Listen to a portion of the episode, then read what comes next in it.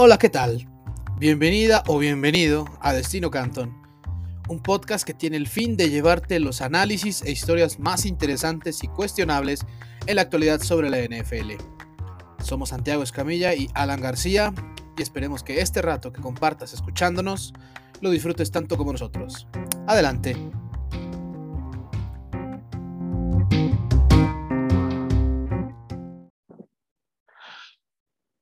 Hola, ¿qué tal? Muy buenos días, buenas tardes, buenas noches a un episodio más de Destino Canton. Aquí un servidor, Alan García, que les habla junto con mi compañero y amigo Santiago Escamilla, luego de que ya oficialmente llegamos a la mitad de la temporada de la NFL en el 2021. Santi, ¿cómo estás? ¿Qué tal esta semana llena de sorpresas, no? Eh, pues sí, eh, la verdad, eh, ha sido mi semana favorita hasta, hasta ahora, ¿no? Como aficionado de San Francisco, porque ay, ay, ay. Pero eh, en general me encanta, yo soy de esos aficionados que le encanta cuando pierden los grandes. O sea, sí, siempre los equipos de los aficionados grandes dicen como, qué mediocres los que celebran los títulos, digo, celebran nuestras derrotas. Pues supongo que soy mediocre, pero me gusta cuando pierden los que no, no esperamos que, que pierdan. Y, cuando, pues sí, le va bien a, los equipos que normalmente tenemos considerados como malos o, o así. Y sobre todo me encanta que, que se, se, quiebren narrativas, que se rompan todas estas cosas. En la NFL siempre estamos construyendo ideas en torno a jugadores y equipos, no necesariamente basadas en la realidad, pero a esta semana sí no, no, no tuvo sentido este, basándonos en lo que venía siendo las ocho anteriores. Entonces, me pareció maravilloso. Los Jaguars le ganaron a los Bills. Eh, Josh Allen tuvo el peor juego de la temporada contra una defensiva que todos los mariscales de campo que habían enfrentado habían tenido su mejor juego de la temporada este, contra ellos. Eh, también está esto de muy, muy cagado de Josh Allen saqueando. El día, el día, internacional del Josh Exacto. Allen. Exacto. E, ese, ese, será recordado por siempre como el juego de, de los Josh Allens este, donde el verdadero Josh Allen reclamó de nuevo su nombre. Y, y, nada, fue un cagadero el juego 9-6, pero eh, los Jaguars incomodaron a Josh Allen como, como pocos equipos esta temporada. Los Broncos se cagotearon a los Cowboys, iban 30-0 en algún momento, al final les anotaron un par de, touchdowns, fue una paliza absoluta. Eh, un juego muy divertido también de, este, en ese sentido. Dak Prescott se veía muy mal, entonces eh, seguro ya vamos a estar hablando de eso, pero se vio muy limitado, me pareció que incluso hasta debieron de haber utilizado Cooper Rush ahí, eh, simplemente porque no se veía del todo sano Prescott, y si ya lo habían aguantado una semana, ¿por qué no aguantarlo dos, no? Eh, en fin, son, son de esas decisiones que a veces no se entienden. Los Giants le ganaron a los Raiders en un juego este, también sorpresivo, porque el, el favorito era, era Las Vegas. Eh, los Falcons le ganaron a, los Saints una semana después de que los Saints le habían ganado a, Tampa Bay. No sabemos. Eh, la NFL tiene estas cosas. si, hay un equipo en el que no sabría decir qué onda, son los Saints, para serte sincero. Hay, hay, varios. Los Broncos yo tampoco los termino de entender. Los Bengals ponle, tú, que, tú, que, no, pero... Pero, pero sí, los Saints nunca, no sabemos qué son. Sí, porque, o sea, con Broncos yo pienso que, pues, bueno, ves a Teddy Bridgewater y dices, bueno, es que con este corredor no pueden llegar tan lejos. Pero con Saints ves que le ganan a los Buccaneers de Tom Brady con Trevor Simeon en los controles y después pierden contra los Falcons, que por cierto, estuvieron a punto de, pues, obviamente, remontarles, pero, o más bien les remontaron, pero pues ya la última ofensiva la tuvo los Falcons y tata, la historia es este, infinita. Y, y pues yo la verdad no entiendo qué onda con los Saints. Estamos hablando del mismo equipo que también hizo ver eh, como un donadie al MVP de la temporada pasada en la semana 1. Ciertamente este, son muy eh, de contrastes, a veces juegan muy bien, a veces juegan muy mal y, nunca sabes qué esperar. Eh, los Browns derrotaron a, los Bengals también en una paliza. Eh, Joe Burrow ya oficialmente es el líder de intercepciones esta temporada. Eh, ya empecé a escuchar en, otros espacios que, que, ya resaltan las intercepciones. Aquí lo veníamos haciendo desde hace como tres, cuatro semanas. a veces la narrativa no acompaña lo que está pasando en la cancha y esta era una de esas ocasiones, no porque Burrow lo, estuviera haciendo mal, pero porque también estaba cometiendo algunos errores que en, otras partes, eh, como no acompañaban la narrativa que en ese momento estaban empujando, pues decidían ignorarlo. Eh, aquí preferimos quedar como, como idiotas, pero intentar este, analizar y, cuestionar lo mismo que decimos eh, semana a semana en lugar de repetir las mismas cosas que ya se demostraron que son falsas por siempre, ¿no? Y también otro partido ahí sorpresivo el de Arizona contra San Francisco, eh, los Cardinals sin DeAndre Hopkins, sin Kyler Murray, eh, sin JJ Watt, que ya lo habían perdido hace rato, eh, sin AJ Green, en, fin, sin muchos jugadores, pero también perdieron a su corredor titular. Eh, Chase Edmonds. A Chase Edmonds, perdón, se me está escapando el nombre. Connor tuvo el mejor juego de su carrera. Con McCoy tuvo el mejor juego, posiblemente de su carrera, el mejor juego desde que fue novato, por lo menos.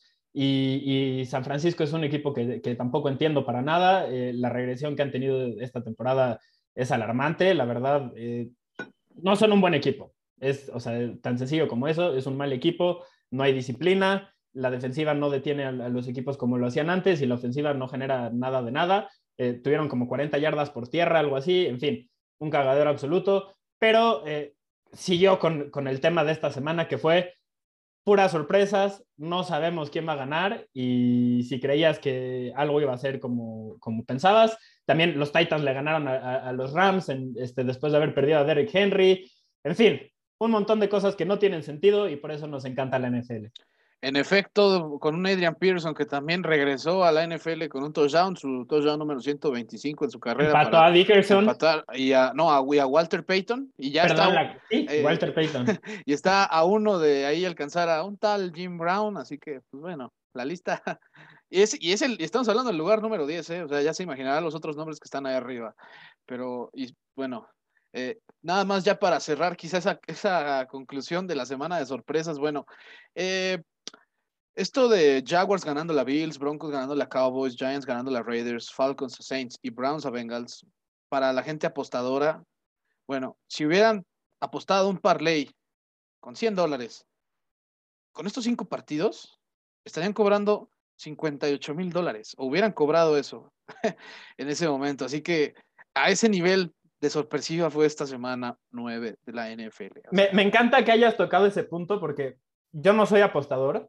Me llama la tampoco, pero, me, llama la, me llama la atención, pero justo por cosas como esta es que no soy apostador. Porque en semanas así, de verdad que me vuelvo loco, este, sobre todo con las cantidades que luego veo que, apuestan este, ciertas personas, o bueno, la gente en general, no, no, no, señalando a nadie específicamente, pero en fin, sí, si, si no apuestan, recuerden que las semanas así existen seguido y, no lo empiecen a hacer. Y, bueno, yo pasando a una de las conclusiones muy extrañas, puedo decir oficialmente que la conferencia americana la veo como un territorio de nadie, porque a pesar de que Titans ganó y de manera autoritaria además a, Rams en el SoFi Stadium en el juego de domingo por la noche, pues bueno, no sabemos qué tanto va a ser el alcance, no sabemos si también tiene que ver un pequeño accidente en cuanto a la toma de decisiones de Matthew Stafford esa noche, porque también hay que decirlo, Matthew Stafford, Matthew Stafford tuvo mucho que ver en este resultado, o sea, la defensa de Rams mucho tiempo estuvo haciendo su trabajo muy bien, o sea, esto, esto se resume a pues, que Matthew Stafford le hizo el cagadero ahí a los Rams y pues terminó resultando en la derrota para ellos. Las dudas que teníamos de Tennessee las seguimos teniendo, ¿no? Sí, sí, sí, sí, totalmente, totalmente. O sea, porque al, final la defensa también pues, puso, puso puntos en, la ofensiva. Y, yo, pues sí puedo decir que no hay un equipo capaz en la conferencia americana en reclamarse como el favorito para ganarla. Y sabes qué es lo más, pero sabes qué es lo más curioso? O sea, se escucha esto como si estuviera hablando de puros rivales, este, o puros eh, parciales, campeones divisionales, con marca de, no sé, 5-4 o algo así. No, no, no, no. Hay 11 equipos con récord ganador en la conferencia americana. Y eso, pues todavía me hace tener más dudas. Aún más sabiendo que Titans es el que está hasta arriba de todos esos 11, porque no lo veo como, como sí veo en su momento a los, a los, a los Cardinals, los mismos Rams que sabemos que pues una vez que, pues, Stafford no, no comete estos errores, que es la primera vez que lo hace, de, hecho, realmente este año, así de una forma grosera. Eh, sabemos que es un equipazo. Green Bay que modificó muy bien una vez de esa semana uno, que esta semana pues, sí le pesó totalmente no tener Aaron Rodgers.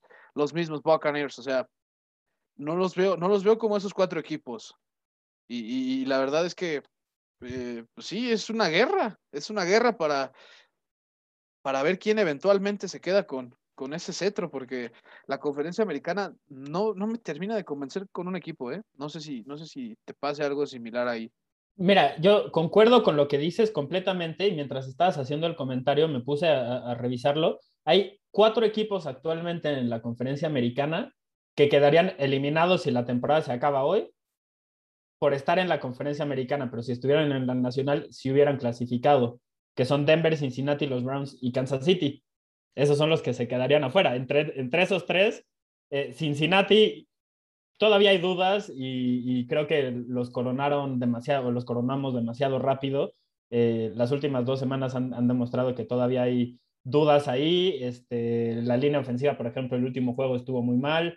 Eh, Burrow estuvo bajo presión casi todo el juego, cometió muchos errores, forzaron las cosas con Yamar Chase y por primer, creo que es el peor partido de, de Chase.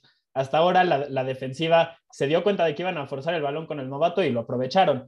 Pero bueno, en fin, el chiste es que el, tema aquí es que Cincinnati tiene algunas dudas, pero es, un equipo que hace dos semanas era el primero en la americana y actualmente son cuartos en, en su división y estarían fuera este, de, la postemporada.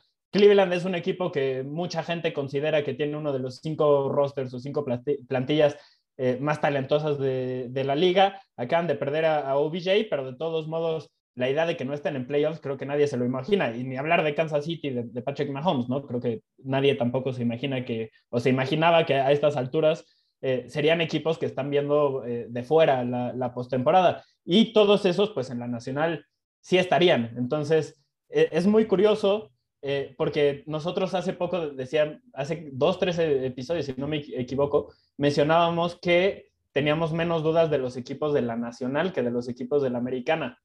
Y, las dudas, y las dudas siguen. las dudas siguen en la americana. las dudas siguen en las dos, pero la americana, pues, este, parece que está más, más reñida con, con equipos. Es muy curioso, como que los equipos en, en, la nacional, Arizona, Green Bay, Tampa Bay, Dallas y los Rams son equipos que ya se separaron del resto, ya tienen una ventaja considerable y es raro ver a los Falcons o a Carolina o a los Vikings, Seattle, San Francisco, alcanzando a cualquiera de los que ya mencioné anteriormente. Entonces, como que los equipos de hasta arriba son muy buenos y después hay un montón de equipos mediocres y entre todos esos va a haber un puesto de, postemporada. Eh, y no estoy metiendo en esos a los Saints, ¿eh? por cierto. Los, Saints son uno de los equipos que, también creo, todavía no sabemos qué son, pero no son mediocres. Eh, por lo menos no, no como los otros. No, no, tienen una defensa muy respetable al menos. Exactamente, y el entrenador está haciendo una de las mejores temporadas eh, que, yo le recuerdo, entonces también ese es un tema a, tomar en cuenta. Ahora bien, de la americana, quizás los equipos de hasta arriba, Tennessee, Baltimore, Los Ángeles, los Bills, todos tienen dudas claras, como ya, ya, ya tú mencionaste algunas de esas dudas, pero hay mucha profundidad, o sea, hay, los equipos malos de la americana son mejores que, los de la Nacional. O sea, por ejemplo, no mencioné a los Colts. Los Colts están 4 o 5. En la Nacional, creo que también este, en este momento, si estuvieran ahí, pensaríamos en ellos como, como un equipo de, playoffs. Y, no, y, en la americana están muy lejos de serlo todavía. Entonces, eh, interesante, está, está buena la pelea. La verdad me encanta que haya tanta paridad. Y, sí, yo me, canso de decirlo, es lo que me gusta del NFL, que no lo, no lo puedes predecir y, realmente cada semana cualquier equipo le puede ganar al otro y no sabes. Totalmente. Y bueno, ya que habías mencionado lo de San Francisco, no me voy a profundizar tanto con decir que, bueno, quizá lo habíamos cuestionado el, episodio anterior, la semana pasada, pues, y que sabíamos que Dallas no era el mejor equipo de la NFC y que obviamente ya... La defensiva está sobrevalorada. También, aunque sí, la verdad es que fue Micah Parsons y 10 más, ¿eh? tratando de parar al, el equipo de, Broncos. Eh, pero yo creo que si hay un equipo que sí merece ser llamado hasta ahora el mejor de la NFL, sí son los Arizona Cardinals. O sea, el hecho de reemplazar a su jugador en teoría pues, más irreemplazable, como lo es Kyler Murray, y viajar a Santa Clara y pues, pues básicamente el partido lo acabaron en tres cuartos, o sea, eh, San Francisco medio adornó un poquito el, marcador en el último, y, pero entre, entre lo que estaba haciendo Conner, yo creo que ahí, ahí demostró Clinsbury que tiene, tiene varias formas de, de hacerte daño y las explotó muy bien, explotó muy bien las carencias que tiene defensivamente San Francisco y lo hizo ver muy mal, pero el hecho de ganar así, sin tu jugador eh, eh, el que más necesitas tener ahí, habla de un equipo muy convencido. Y, y el tema es que con Arizona, tú obviamente estás haciendo referencia a Kyler Murray, pero eh, DeAndre Hopkins es quizás este, tan importante, no, no tan importante como Murray, pero sí, sí es de los jugadores más importantes, quizás el segundo más importante de, del equipo incluso. Sí, eh, entonces, Este, pues sí, o sea, estaban realmente sin, sin, tres de las cuatro mejores armas que tienen a la ofensiva y con Colt McCoy como mariscal de campo y eso fue suficiente para meterle una paliza a San Francisco a domicilio. También creo que el juego al principio estuvo más cerrado de lo que podríamos pensar por el marcador, pero San Francisco se disparó en el pie con las entregas eh, de balón y bueno, en fin, este, ya que se pusieron 17-0 abajo, la verdad, eh, contra un equipo como Arizona, no puedes hacer algo así porque tienes que abandonar el juego terrestre y presionan muy bien al mariscal de campo, entonces van a seguir forzando errores tuyos y, fue lo que sucedió. Pero bueno, en fin, sí, concuerdo contigo, Arizona es un equipazo. Eh, no, no, se merecen que, que, los pongamos hasta arriba. Y sí, haber perdido contra Green Bay no, no, no cambia eso en, lo absoluto, porque además estuvieron a punto de ganarlo. Entonces, eh, no podemos eh, ser tan categóricos solo por un resultado. Y sí, concuerdo contigo, Arizona es el mejor equipo del NFL en este momento.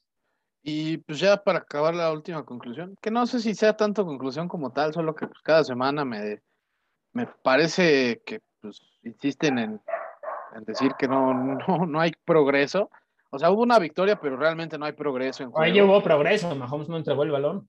Bueno, por algo, por algo, por algo se empieza, pero la realidad es que también no la pasó muy bien con, con la defensa de Packers, ¿eh? O sea, eh, no sé si viste que en cuanto a su promedio por pases, que creo que fue de tres. El más bajo de su carrera, ¿no? Sí, y el segundo más bajo, ¿cuál había sido? El de la semana pasada contra los Giants.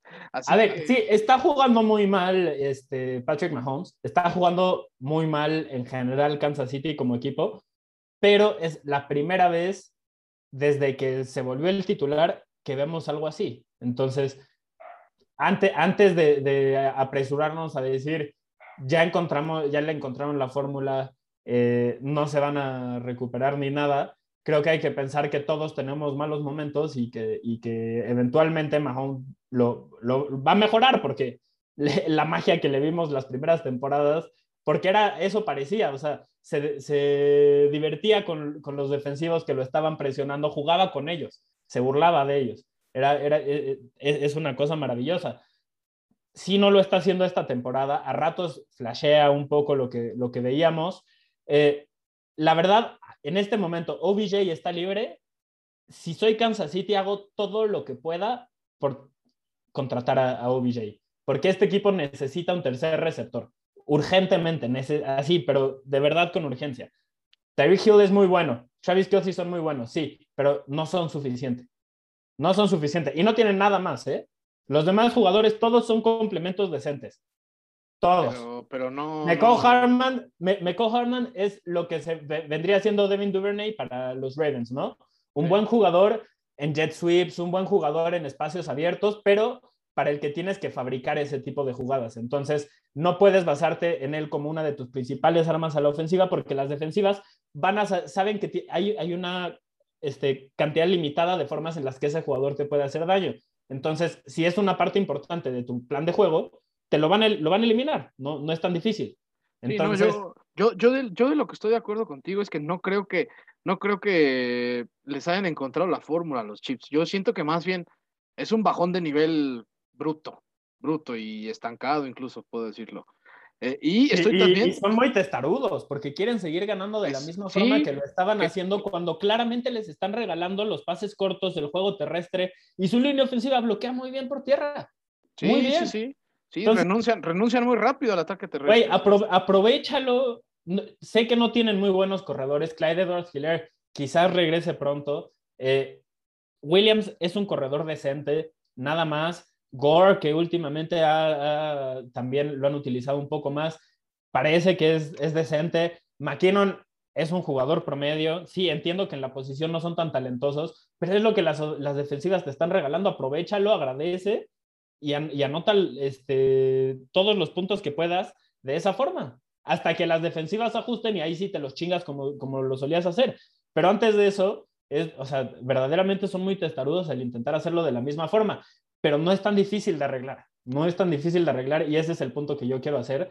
Sí son muy malos en este momento, pero es la primera vez que vemos un nivel así y yo ya me casé con esta idea para esta temporada van a mejorar. Sí lo creo, no al grado de competir por, por el Super Bowl, pero sí van a estar en postemporada. Eso definitivamente. Eh, ya nada más para complementar el comentario que decía aquí Santi sobre que necesita un tercer receptor Browns, eh, perdón, este Chips. Bueno, nada más les voy a poner en perspectiva que el domingo pasado entre Travis Kelsey y Tariq Hill tuvieron 19 targets y el resto de los otros receptores, corredores y demás tuvieron 15. Así que ustedes dirán si no son testados estos chips de querer a fuerzas ganar el partido a través de pases largos y trayectorias este, medianas en el slant con Travis Kelsey. Así que, que bueno, esto, esto es algo que pues, todavía tienen tiempo, ¿eh? porque la verdad es que siguen teniendo el récord asequible para, para remontar. Pero ahora, mi, mi Santi, pues nos traías ahorita una, una dinámica para, para pues sí. este pedo de la, de la mitad de temporada, ¿no? Sí, sí, sí. Mira, me, me encantaría eh, como repasar de forma general eh, cómo están parados cada equipo para, para, este punto. Después de nueve semanas ya pasó el 50% de la temporada, a diferencia de otros eh, años con otra cantidad de juegos donde no sabíamos exactamente cuál era el punto medio porque pues, no, no se podía. Ahorita son nueve temporadas acabándose el punto medio y luego, digo, nueve semanas y luego vienen nueve más. Entonces, no hay pierde, todo muy sencillo y nos da la oportunidad de analizar generalmente cómo, cómo viene llegando cada equipo y nosotros lo queremos dividir en, categorías. Los que nos han mostrado lo suficiente para decir son contendientes. Estos van a pelear el resto de, la temporada por eh, sus expectativas son de Super Bowl y eso han demostrado hasta ahora. Luego, hay otros equipos que podrían eh, llegar a esa categoría quizás, pero tienen dudas claras, específicas, que tienen que resolver o, áreas de, su equipo donde tienen problemas y entonces eso nos previene de decir son contendientes porque hay equipos que van a poder explotar eso y van a poder ganarles partidos de esa forma, entonces por eso es como la segunda categoría. Luego están pues, los, que, los que están en la tablita, que no sabemos si se van a, meter a, playoffs, quizás sí, quizás no, pero si se meten, van a, van a ser como los Bengals de, Andy Dalton. Van a estar ahí y ya, no van a hacer nada más. Entonces, vamos a Carson Palmer, ¿no? Bueno, los Bengals como tal. Como los Bengals. como los Bengals. Así fueron. Salvo los de Boomer Esiason, todos los demás, este... Nunca ganaron un partido de playoff.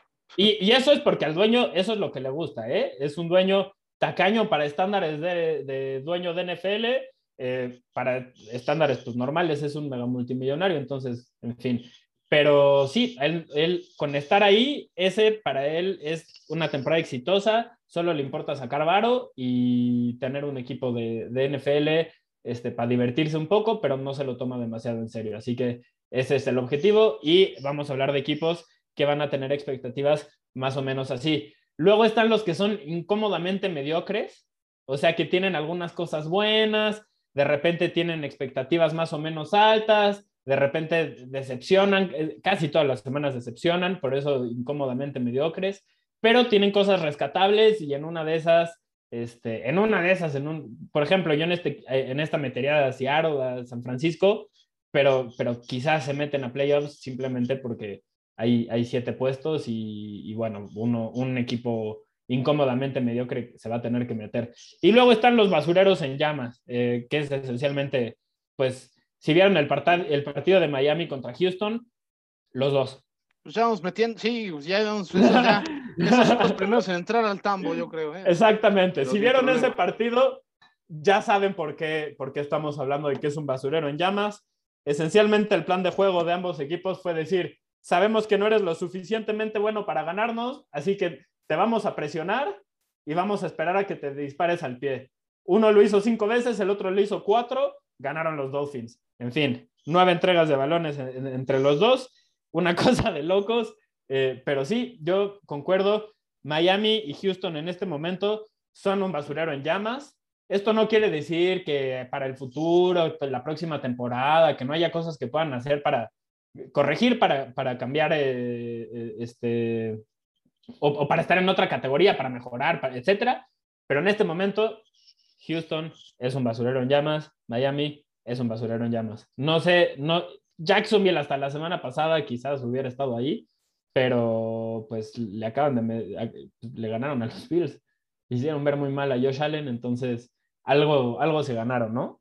Sí, ahora, pues ahora sí que, ¿qué te parece empezamos así con los contendientes? Tú, tú en la, vamos a irnos por conferencias y pues, en este caso, ¿a quién Vamos a empezar con la americana, ¿no? La, americana, ya que pusimos a Miami y a Houston, son un cagadero. Eh, los dos tienen muchas dudas. Lo de, lo de todo el, asunto en, Houston con este Deshaun Watson, en fin, no, no, vamos a andar mucho en eso. Ya saben por qué pensamos que son un cagadero. Si no creen que, que son un cagadero, son bienvenidos a decirnos por qué. Me encantaría ver quién es el valiente que levanta la mano y No, no, yo, yo quiero ver, deja tú quién es el valiente, yo quiero saber qué, qué, qué, qué, van a ser capaces de decirnos para darnos las razones. Y no lo digo porque vayan a estar mal, sino porque es muy difícil defender algo así, ¿eh? No, sí, sí, sí. Entonces, Miami, yo, yo sé que hay, hay gente aficionados de los Dolphins que nos escuchan. Si no están de acuerdo en que digamos que son un cagadero su franquicia, díganoslo y con confianza lo debatimos, pero creo que van a estar de acuerdo con nosotros en, decir que, que esos son. Hablando ya de los contendientes, de los equipos que sí importan esta temporada o que sí van a dar de qué hablar para lo que viene, eh, yo en los contendientes voy a poner al equipo liderado por la víbora de Lamar, los Ravens. Lamar Jackson está teniendo una temporada tan buena como cualquiera que le hemos visto a Mahomes, cualquiera que le hemos visto a Allen, mejor incluso. el, güey, el, güey está en el top 10 como corredor y como pasador. Es absolutamente increíble. Tiene tres eh, remontadas de dobles dígitos. Lo que está haciendo este güey, la verdad no entiendo por qué no está la narrativa. o sea, no, se está, no, todo, no entiendo por qué no se están volviendo locos todos con Lamar Jackson. Ese es mi punto estoy tan emocionado que ya no, ni sé lo que estoy diciendo, pero el, el punto es ese. Tienen el mejor mariscal de campo desde mi punto de vista esta temporada y tienen al mejor entrenador desde mi punto de vista también este año en, en. Con esas dos cosas puedes llegar muy lejos. No me importa que no tengan corredores, no me importa que Lamar sea el único que pueda correr. No estoy eligiéndolos como el mejor equipo para los próximos 10 años, porque no va a ser sostenible que Lamar Jackson sea tu líder corredor y tu líder pasador por muchas temporadas. Eventualmente le van a meter un putazo que, este, no, esperemos que no pase ni, ni lo voy a predecir. Pero el chiste es que tienes que protegerlo. En fin, para esta temporada está funcionando, no hay forma de defender a este güey. Rashad Bateman es un muy buen jugador, el impacto que ha tenido en la ofensiva me encanta. Entonces, yo agarro a los Ravens, estos van a ser contendientes. Yo, pues, mira, eh, realmente me tengo que mojar aquí y es por eso que me voy a mojar con uno, ¿eh? O sea, porque yo originalmente empecé diciendo que, que no, lo veo como a la americana como un territorio de nadie, ¿no? O sea, que nadie lo ha podido reclamar como tal. Pero, mira. Y entonces ya estás eligiendo otro equipo. No, no, de hecho, curiosamente. o vas a rebatir mi decisión. No, es que, es que la verdad, si algo, si algo se le exigía o se decía mucho de Lamar Jackson era que es un coreback que con las ventajas ya largas te puede sacar adelante los partidos y que no sé qué. Y, y cuando resulta que estaba ya con el, con el este, marcador adverso, ya no podía con eso. Y, y lleva tres comebacks de más de 10 puntos esta temporada. Que eso es algo que si bien no habla tan bien de tu otro lado, que es el defensivo, que ahí sí evidentemente es el eslabón por el que incluso yo creo que Ravens no es el favorito todavía, pero sí tienen al jugador necesario que va a competir hasta el último minuto por tratar de, robar. No los puedes dar por muertos con, con Lamar Jackson como mariscal de campo. Así, así de sencillo, o sea, insisto, esos tres comebacks de más de 10 puntos esta temporada, pues lo están haciendo ver eh, en un nivel muy distinto y muy bueno al que todavía ya se le había visto de años anteriores, que eso ya también era bueno, o sea, el tipo había sido MVP de la liga. A ese nivel lo estoy poniendo y, yo creo que Ravens eh, sí es un equipo que pondría en este momento yo, por lo mismo de que también te responde en esos momentos de adversidad, cosa que, por ejemplo, Josh Allen no hizo contra Jacksonville el otro día. Ryan Tannehill no lo hizo contra Jets el otro día. Los Chargers no lo hicieron el otro día contra los Patriots. Y Ravens ya lo hizo tres veces. Y yo creo que ese, ese es el argumento que yo puedo darte. Que tienen un equipo que sí es capaz de volver de atrás. Y eso es algo muy importante, sobre todo para lo que se viene en el resto de temporada. A ver, entonces, ahora qué, equipo vas a, elegir tú? Eh, como equipos con algo que demostrar, bueno, yo no tengo otro. No, no, no, como ah, contendiente. ah, como contendiente. Ah, a Baltimore. en cualquier momento, no, o sea, me refiero, además ah. de, Baltimore, ¿a qué equipo de la americana elegirías? O sea, vale decir que a ninguno, ¿eh? O sea, vale no, decir no, que, no, es que, es que no, no que fuera de los Ravens no ves a ninguno como contendiente en este momento. No, no veo tiene que demostrar muchas cosas. O sea, en esta categoría. En la americana, ¿eh? estamos, estamos en la americana. Luego vamos a pasar a la nacional y ya es otro tema. Pero fíjate, yo estaba, estaba preparado para decirte, no, este, te mamaste, que. No, la verdad, estoy viendo la lista, yo tampoco de, de los contendientes Tampoco, ¿eh? Es que, es que no, o sea, insisto, ¿no? Hay mucho, o sea, yo me voy a, al final a mencionar a uno con equipos con algo que demostrar, pero yo creo que sin problemas hay cuatro de la americana que tienen algo que demostrar. Claro, a ver, que estas son las dudas que tenemos de ellos, pero que si nos hacen quedar como payasos, eh, en ese tema en específico, probablemente quiere decir que los equipos van a ser contendientes, ¿no? Entonces, eh, ¿A qué tú, tú elegirías a los Chiefs ahí primero, como un equipo que tiene algo que, demostrar, por lo que ya habías mencionado anteriormente? Sí, no, no, no tengo mucho más que agregar. Tiene una defensa bastante mala, que incluso pues, medio sufrió un poquito con Jordan Love. Y digo medio porque pues al final eh, no fue tanto, pero pues el marcador... limitaron a siete puntos, finalmente. pero, pero, pero es, es cierto que Green Bay desperdició muchas oportunidades también porque se la jugaron varias veces en cuarta y no lo consiguieron y eso terminó siendo la diferencia en un juego tan cerrado. Pero sí, eh, a ver el impacto que puede llegar a tener Melvin Ingram no creo que sea algo este, muy importante, pero si pueden presionar al mariscal de campo de forma más consistente, quizás la defensiva mejore este, un poco, no, no mucho, concuerdo. Yo en esa lista voy a meter a los Bills también. Eh, a mí en este momento me parece que Buffalo es el segundo mejor equipo de la americana, pero, pero tienen que aprender a correr el puto balón. No mames. No puede ser que entre tus dos corredores tengan menos de 10 acarreos. Eso no, a ver, hay que, otra vez, hay que proteger al mariscal de campo. Josh Allen sí tiene cuerpo de linebacker, el güey está, es un gigante, sí, no estoy diciendo que no. Y sí, le encanta, es muy físico su estilo, como que parece que él se divierte con los putazos. No, ese es su estilo, sí, parece un poco. Pero si quieres potenciarlo como pasador y cuidarlo un poco, tienes que aprender a correr el, balón, porque no hay forma de que corriendo tanto él eh, personalmente y lanzando tanto el balón sea efectivo. Tienen que limitarlo de alguna forma y tienen que darle el balón a, a otros jugadores y dejar que otros jugadores sean los que le, impongan daño sobre la, defensiva o, la castiguen o así. Eso es lo que te da el, juego terrestre un poco. Y si tu mariscal de campo es el que está corriendo, y este también es un poco un problema con Baltimore, pero ellos sí le dan más acarreos al resto de sus corredores, es que el mariscal de campo no, o sea, él va a evitar el contacto casi siempre. Y si te suelta el putazo, no te va a pegar tan fuerte como un corredor. Entonces, no tiene ese elemento físico que sí tienen los corredores y no desgasta la defensiva entonces te van a seguir defendiendo igual en el cuarto cuarto al mariscal de campo que lo harían en el primer cuarto. Y eso es algo importante que creo que tienen que, resolver. Esa es mi duda con Buffalo. La defensiva es una maravilla y Josh Allen es una mamada como mariscal de campo. Entonces, eh, si resuelven ese tema, van a estar entre los contendientes. Si no, algún equipo que los fuerce a ganar por, por el juego terrestre, como lo hizo Jacksonville este fin de semana, se los va a chingar en playoffs y entonces no van a avanzar. Yo estoy totalmente de acuerdo con eso. Yo, pues al final, pues te tienes que mojar con uno, ¿no? Y pues yo me estoy mojando con el que se vende como dinastía y pues no está, no está resultando como tal. Pero, pero Bills, la verdad es que había tenido partidos bastante convincentes como para decir, sabes que este año sí es mi año y de repente pasaron cosas como contra Titans o con pues, peor, peor. Oye, Miami, contra Miami, contra Jacksonville las últimas dos semanas. Uf, o sea, la verdad es que la defensa es que sostuvo ese partido contra Miami, pero ya no le alcanzó contra Jacksonville.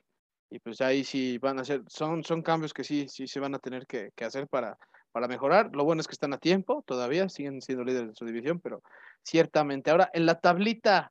No, yo, yo, tengo un equipo que quiero meter todavía en la otra categoría. Ah, sí. ¿Ya no tienes a, ninguno? Me la voy a jugar. Yo tengo uno, pero, pero así, así me la voy a ir. Voy a irme con el que más pienso que representa esa categoría. Pero, pues yo, yo me la voy a jugar entonces rápidamente y después te dejo que elijas a, dos, digo, dos equipos este, al mismo tiempo, pero yo voy a poner a los Patriotas.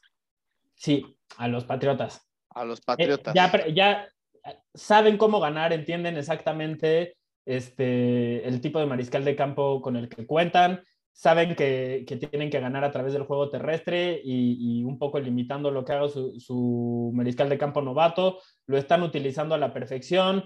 Ah, es un equipo que semana a semana ha mejorado. Todo el tiempo, al principio, lo, estaba pensando hoy en la mañana, todo el tiempo estuvimos hablando, estos patriotas son como los patriotas de antaño de Brady, van a ganar feo. Ok, bueno, regresemos a la historia con esos patriotas de antaño ¿Qué pasaba con ellos siempre?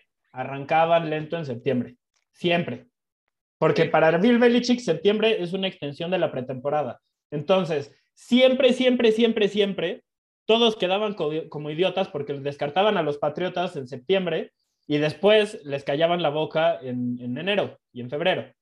Entonces, pensando en eso, viendo cómo ha mejorado el equipo, viendo que semana a semana van soltando más a Mac Jones y que el güey está respondiendo, o sea, para este punto creo que quien no piense que Mac Jones es el mejor mariscal de campo novato es porque no lo está viendo jugar. Sí, yo estoy de acuerdo con eso. O porque, o porque está enamorado con los flashazos de Trevor Lawrence y cree que si, que si a Lawrence le construyen un equipo suficientemente talentoso en torno a él, va a tener un, salto considerable y, Jacksonville va a estar peleando. Esa es una que yo todavía puedo aceptar un poco, pero el, el nivel de eficiencia con el que está operando Mac Jones es absurdo no es de novato y, su defensa está jugando muy bien, ¿eh? Y es a lo que iba, justo. La defensa está jugando increíble. Matthew Judon es uno de una de las mejores contrataciones en agencia libre. Tuvieron un splash en, la agencia libre muy poco característico de, los Patriotas de Belichick. Normalmente no gastan así en, en la agencia libre, pero en casi todas de sus apuestas le han pegado. Y eso me parece muy importante. Normalmente los equipos que gastan en agencia libre les va mal porque sobrepagan por talento mediocre. En este caso, no ha sido así. Han tomado buenas decisiones y si logran contratar a OBJ, uff. O sea, estamos hablando. Ajá, estamos hablando de que ya tendrían lo único que le falta a esa ofensiva, que es un receptor número uno que además te pueda estirar el juego verticalmente, ¿no? O sea, la, la ofensiva, el campo. Eso no es algo que, tengan en este momento en, la plantilla. Sí, lo, sí contarían eh, con OBJ, si lo llegan a contratar, sí contarían con eso. Pero la duda que tengo de los Patriotas es, ¿le pueden ganar a los equipos a los que en teoría no deberían de, de ganarles? Estoy hablando, contra los Saints perdieron, contra los Buccaneers perdieron, contra los Cowboys perdieron. Esos son tres equipos de postemporada, contra los tres perdieron. Pero ya le ganaron a Los Ángeles también. Y contra Carolina, que tiene una defensiva muy buena, aunque la ofensiva es muy limitada, la defensiva es bastante, bastante buena. Su coreback ya demostró ser muy malo. Sí, sí, sí, sí. O sea, tenían que haberlo ganado, pero lo hicieron, la forma es, e, es lo importante. Contra los Jets, tenían que haber ganado. Sí, anotaron 50 puntos. A, a las Panteras los limitaron a 6 puntos también. Entonces, a los equipos a los que les tienen que ganar, lo están haciendo muy bien. Contra los Buccaneers tuvieron un juego muy cerrado, contra los Cowboys tuvieron un juego muy cerrado. Contra los Dolphins perdieron, pero estuvieron muy cerca de ganar, estuvieron a, un fumble de, ganar ese partido. Entonces, yo creo que los Patriotas son mejores de lo que su récord indica. Llevo diciendo eso ya varias semanas, pero finalmente siento que lo, que han hecho en las últimas este, cuatro semanas, seis semanas, me voy a ir desde, que, desde el juego contra Tampa Bay. Las últimas seis semanas creo que han sido un equipo de postemporada, han mostrado que mejoran eh, con cada partido y estoy preparado para decir que eh, si, si, resuelven esa duda, o sea, si empiezan a ganar más partidos contra equipos contra los que eh, en teoría no deberían de ganar. Juegan contra los Browns. A ver si, si le ganan, juegan contra los Titans, contra los Bills, todavía tienen una oportunidad también. Eh, en esos partidos vamos a, saber qué tan en serio. El alcance verdadero, ¿no? Ajá, son, son sobre todo, sobre todo en la americana. Sobre todo en la americana. Pero, pero en este momento, solo, solo porque Buffalo tiene un juego menos, pero tiene la misma cantidad de victorias que los Bills. Entonces, esa división que todos se la dábamos a Buffalo de facto, ya, ya eh, de repente es una competencia. Entonces, yo estoy, o sea, si, si pongo a los Bills, también voy a poner a los Patriotas. Sí, sí creo que pueden ser contendientes al Super Bowl desde esta temporada. Si alguien puede ganar un Super Bowl con un mariscal de campo novato, es Bill Belichick. Y esencialmente lo hizo con Tom Brady, ¿eh? porque el Tom Brady de su primera temporada de titular no era el Tom Brady que después hemos conocido, era un jugador más limitado. Yo, yo estoy de acuerdo y quizá ya para cerrar esta categoría, siempre sí, pues creo que, hay que no hay que dejarlos de lado porque pues al final son los líderes de esta conferencia ahorita, en estos momentos. Pero pues los Titans sí tienen que demostrar y con quién tienen que demostrar y a quién me estoy dirigiendo específicamente, a Ryan Tannehill. Su defensa le terminó ahorrando también una intercepción que le hicieron el domingo pasado. Eso... La línea defensiva dominó. No, no, bueno, es que también lo, el, performance de la línea defensiva y específicamente de este chico, Jeffrey. No, bueno, es que Simon sí... O de Nico Ochi, Harold, Landry, ¿de quién estamos hablando? Los tres no, se mamadas. Pero, pero las tres capturas en la primera mitad de Simmons, wow, wow, o sea, impresionante. La defensa ha demostrado ya ahora sí un verdadero cambio, ¿eh? ese sí hay que decirlo, ya ahora sí se ve, se ve mejor que, ese partido contra Jets, pero yo creo que aquí la incógnita es Ryan Tannehill, porque ya no, no va a contar con Terry Henry. Ya están los rumores que es muy difícil que vaya a regresar Terry Henry. Así que lo que debe demostrar Tannehill, junto con su head coach Mark Brable, quien lo está haciendo muy bien, también contendiente para ser entrenador del año. Sí, totalmente. Y más si, si, termina la, si termina como sembrado uno Tennessee, eso ya ahí tiene la etiqueta, ¿eh? Mark, este, Mark de, de, este coach del año, sin duda.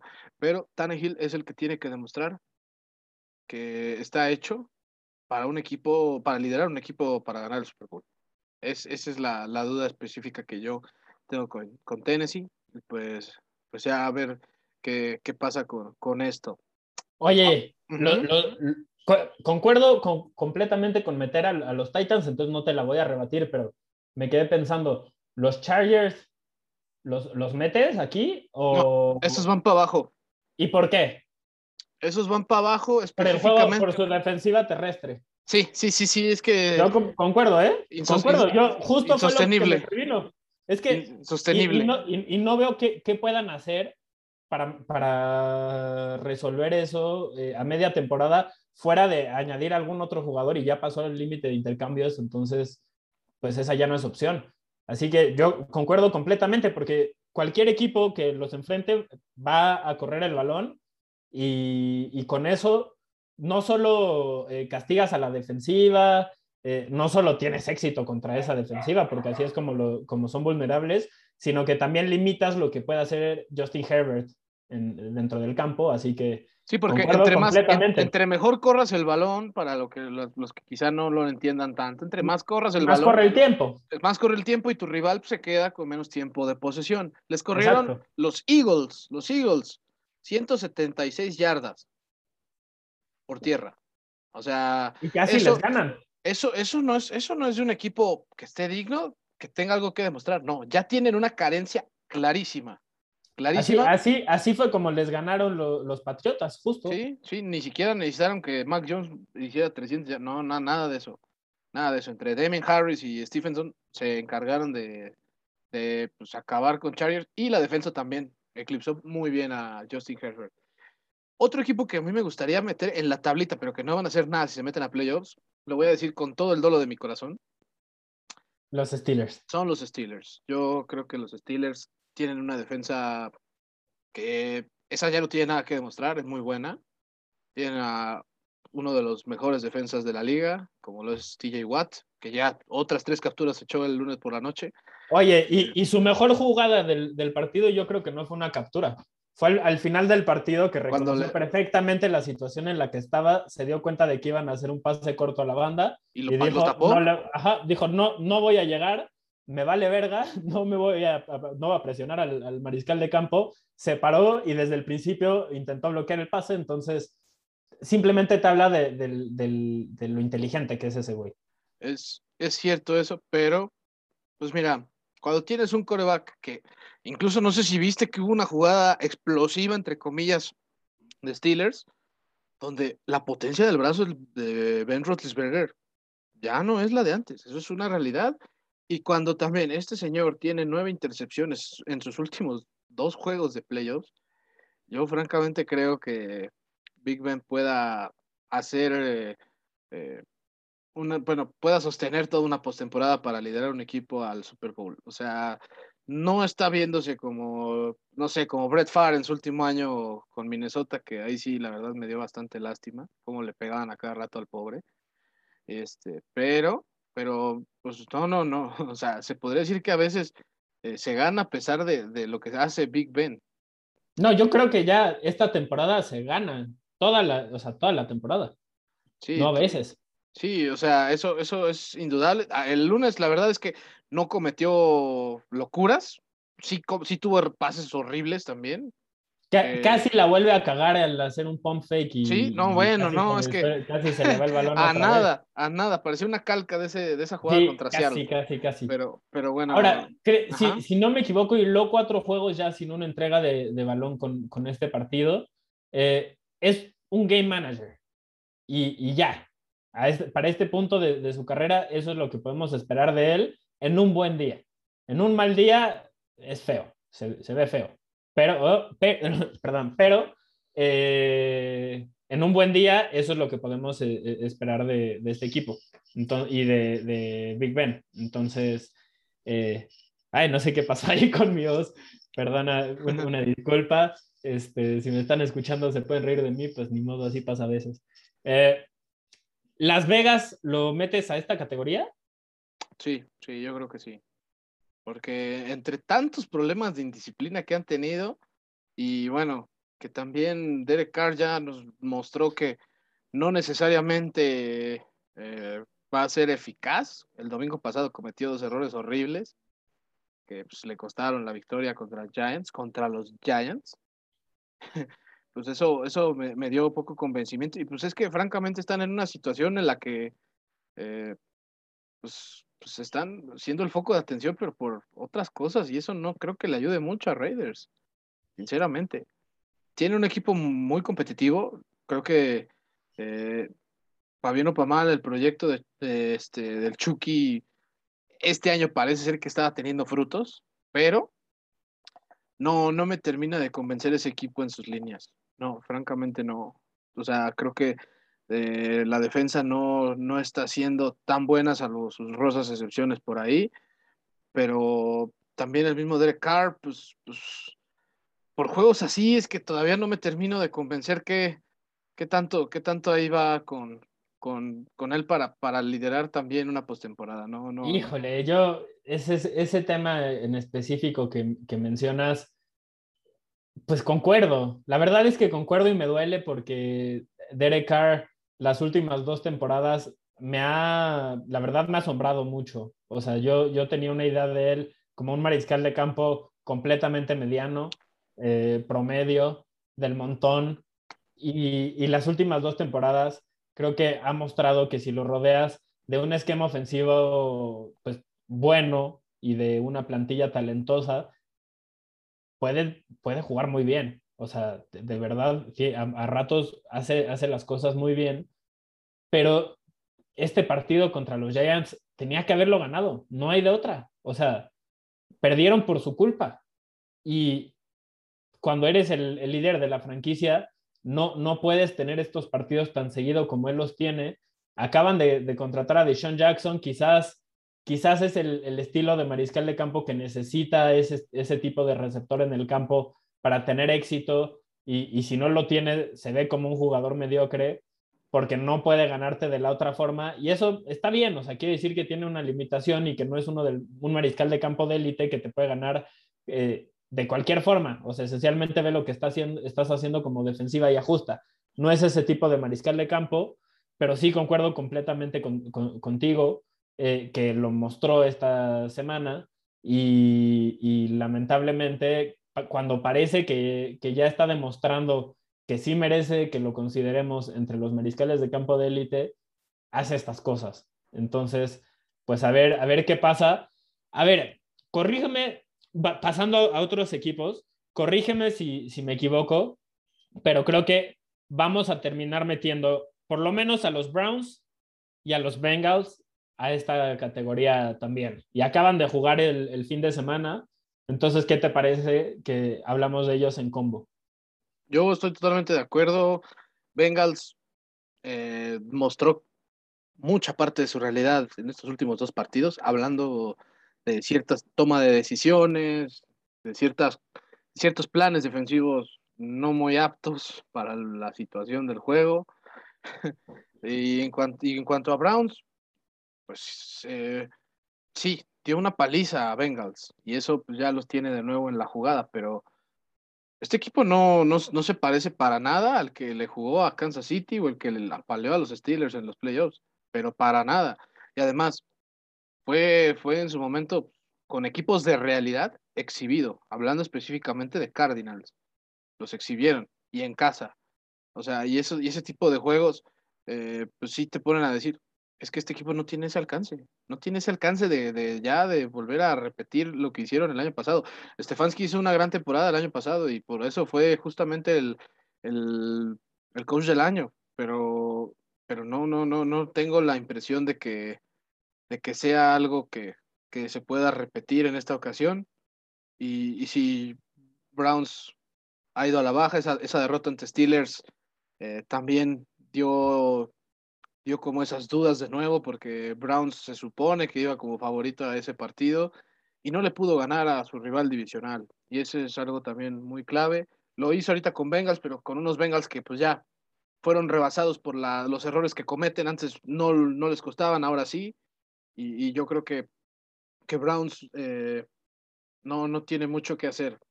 Al menos si los otros equipos de arriba, en este caso hablando eh, específicamente de Ravens, Chiefs, eh, Buffalo y Tennessee, no creo que haya mucho que hacer para, para Browns. Si es que estos logran mejorar lo que tienen que mejorar. Yo concuerdo casi en todo lo que dices, solo añadiría eh, que la mejor apuesta de Cleveland es obviamente basándose en, en, el juego terrestre. Quizás regrese Karim Hunt. Se supone que ya a partir de esta semana es elegible para volver. Eh, Nick Chubb tiene coronavirus, pero pues fuera de eso esperemos que no le afecte demasiado. Entonces, obviamente este, regresarían esas piezas que son alrededor de las cuales está construida la ofensiva.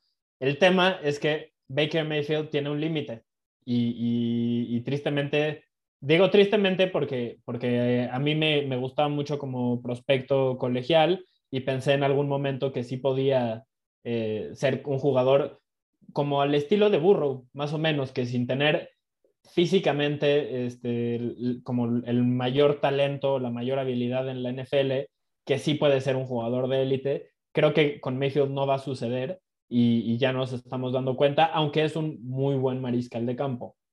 Pero con los muy buenos mariscales de campo necesitas que el equipo sea dominante alrededor para competir y la defensiva, por ejemplo, aunque es buena y es la fortaleza del equipo, se ha visto vulnerable a ratos. Entonces, también concuerdo en que, pues por eso lo, metemos a esta categoría de que están en la tablita y no van a hacer nada si se meten a playoffs.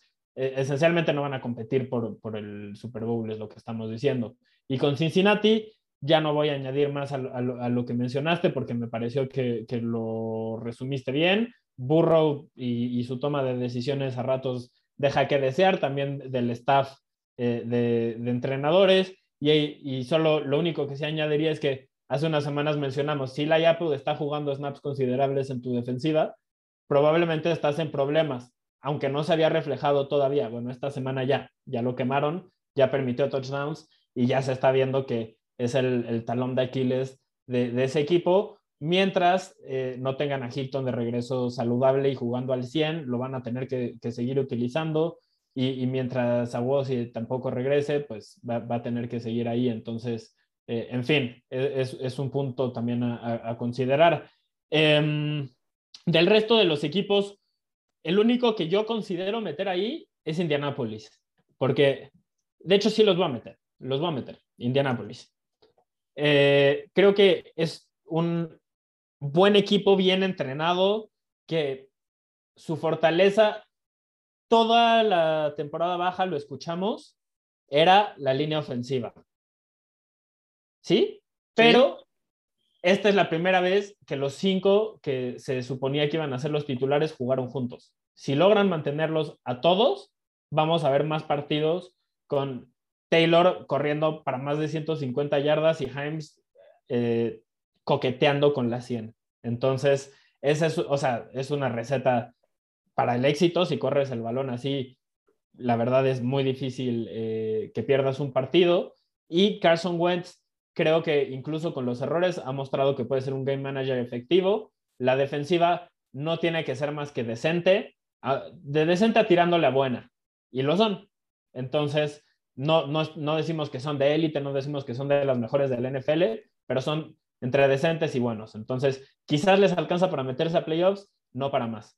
Eh, yo, también, yo también lo meto nada más. Yo también así lo dejo totalmente en Indianapolis, sin completar sin complementar algo más.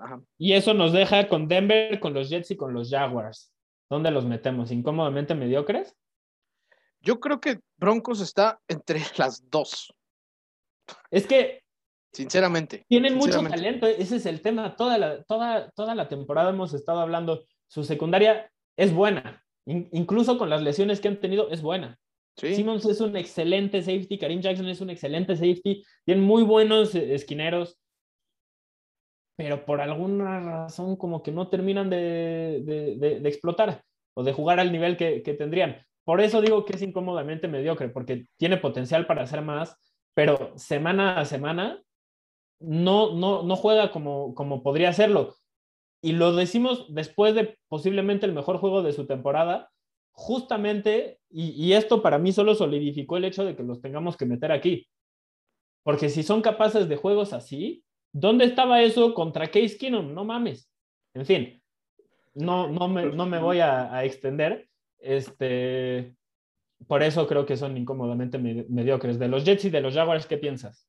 De los Jets y de los Jaguars, pues solo voy a decir que pues, si le ganaron a Bills y le ganaron a Titans, que son de los capos que están en la, cima de la conferencia americana, o sea, entiendo que hay malos días y hay accidentes, pero creo que también algo bueno han mostrado estos dos equipos.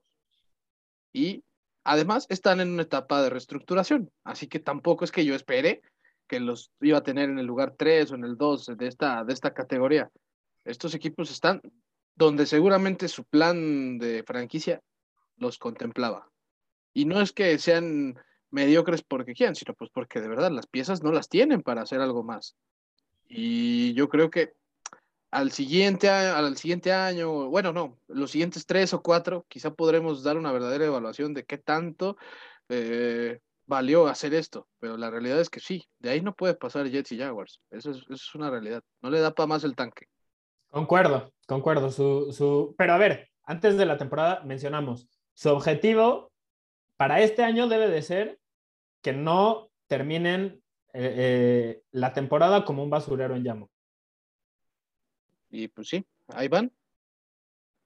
Yo creo que ahí van.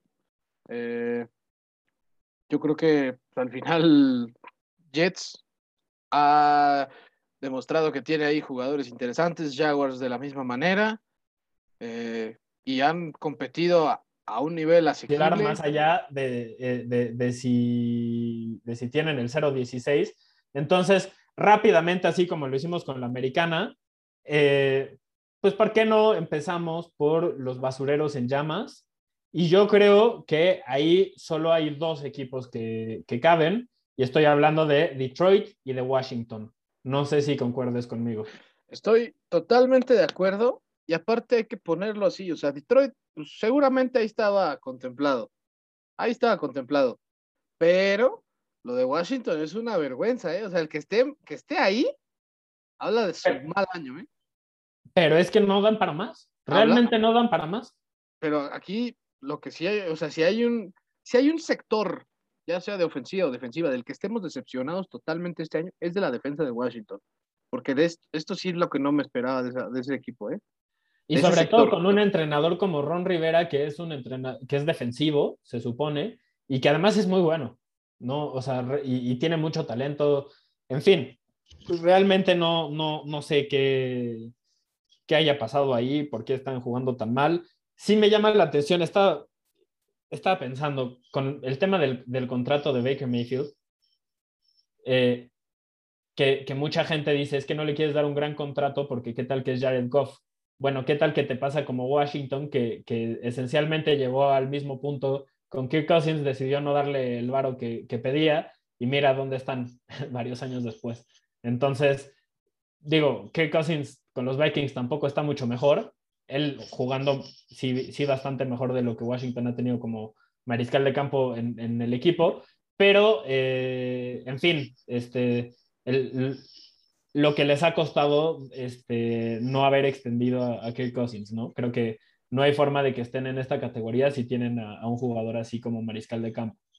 Totalmente. Y bueno, ahora pasando a los contendientes, bueno, aquí creo que sí hay unos más claritos, ¿no?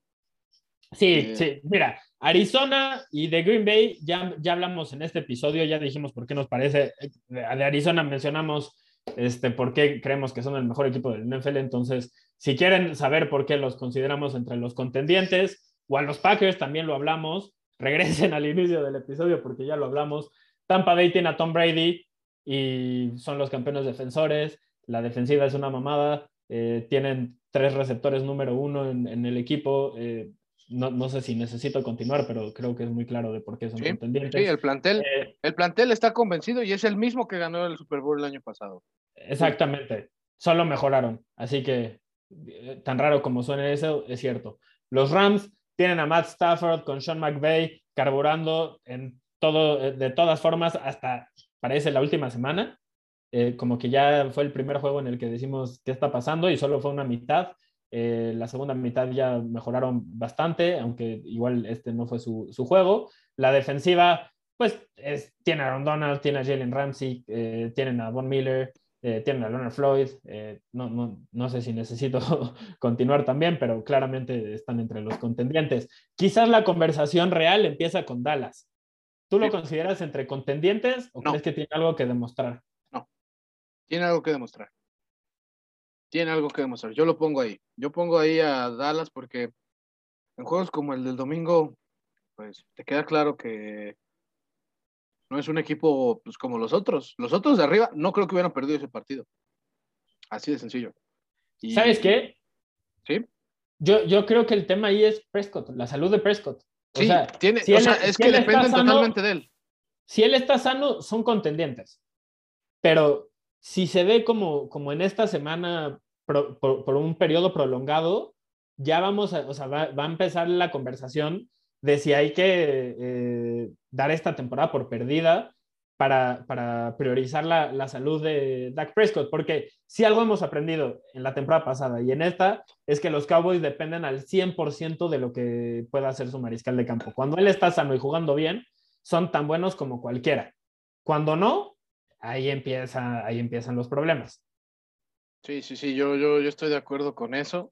Tienen que demostrar que además defensivamente sí pueden eh, jugar tres o cuatro partidos dignos para que se les considere una defensa buena.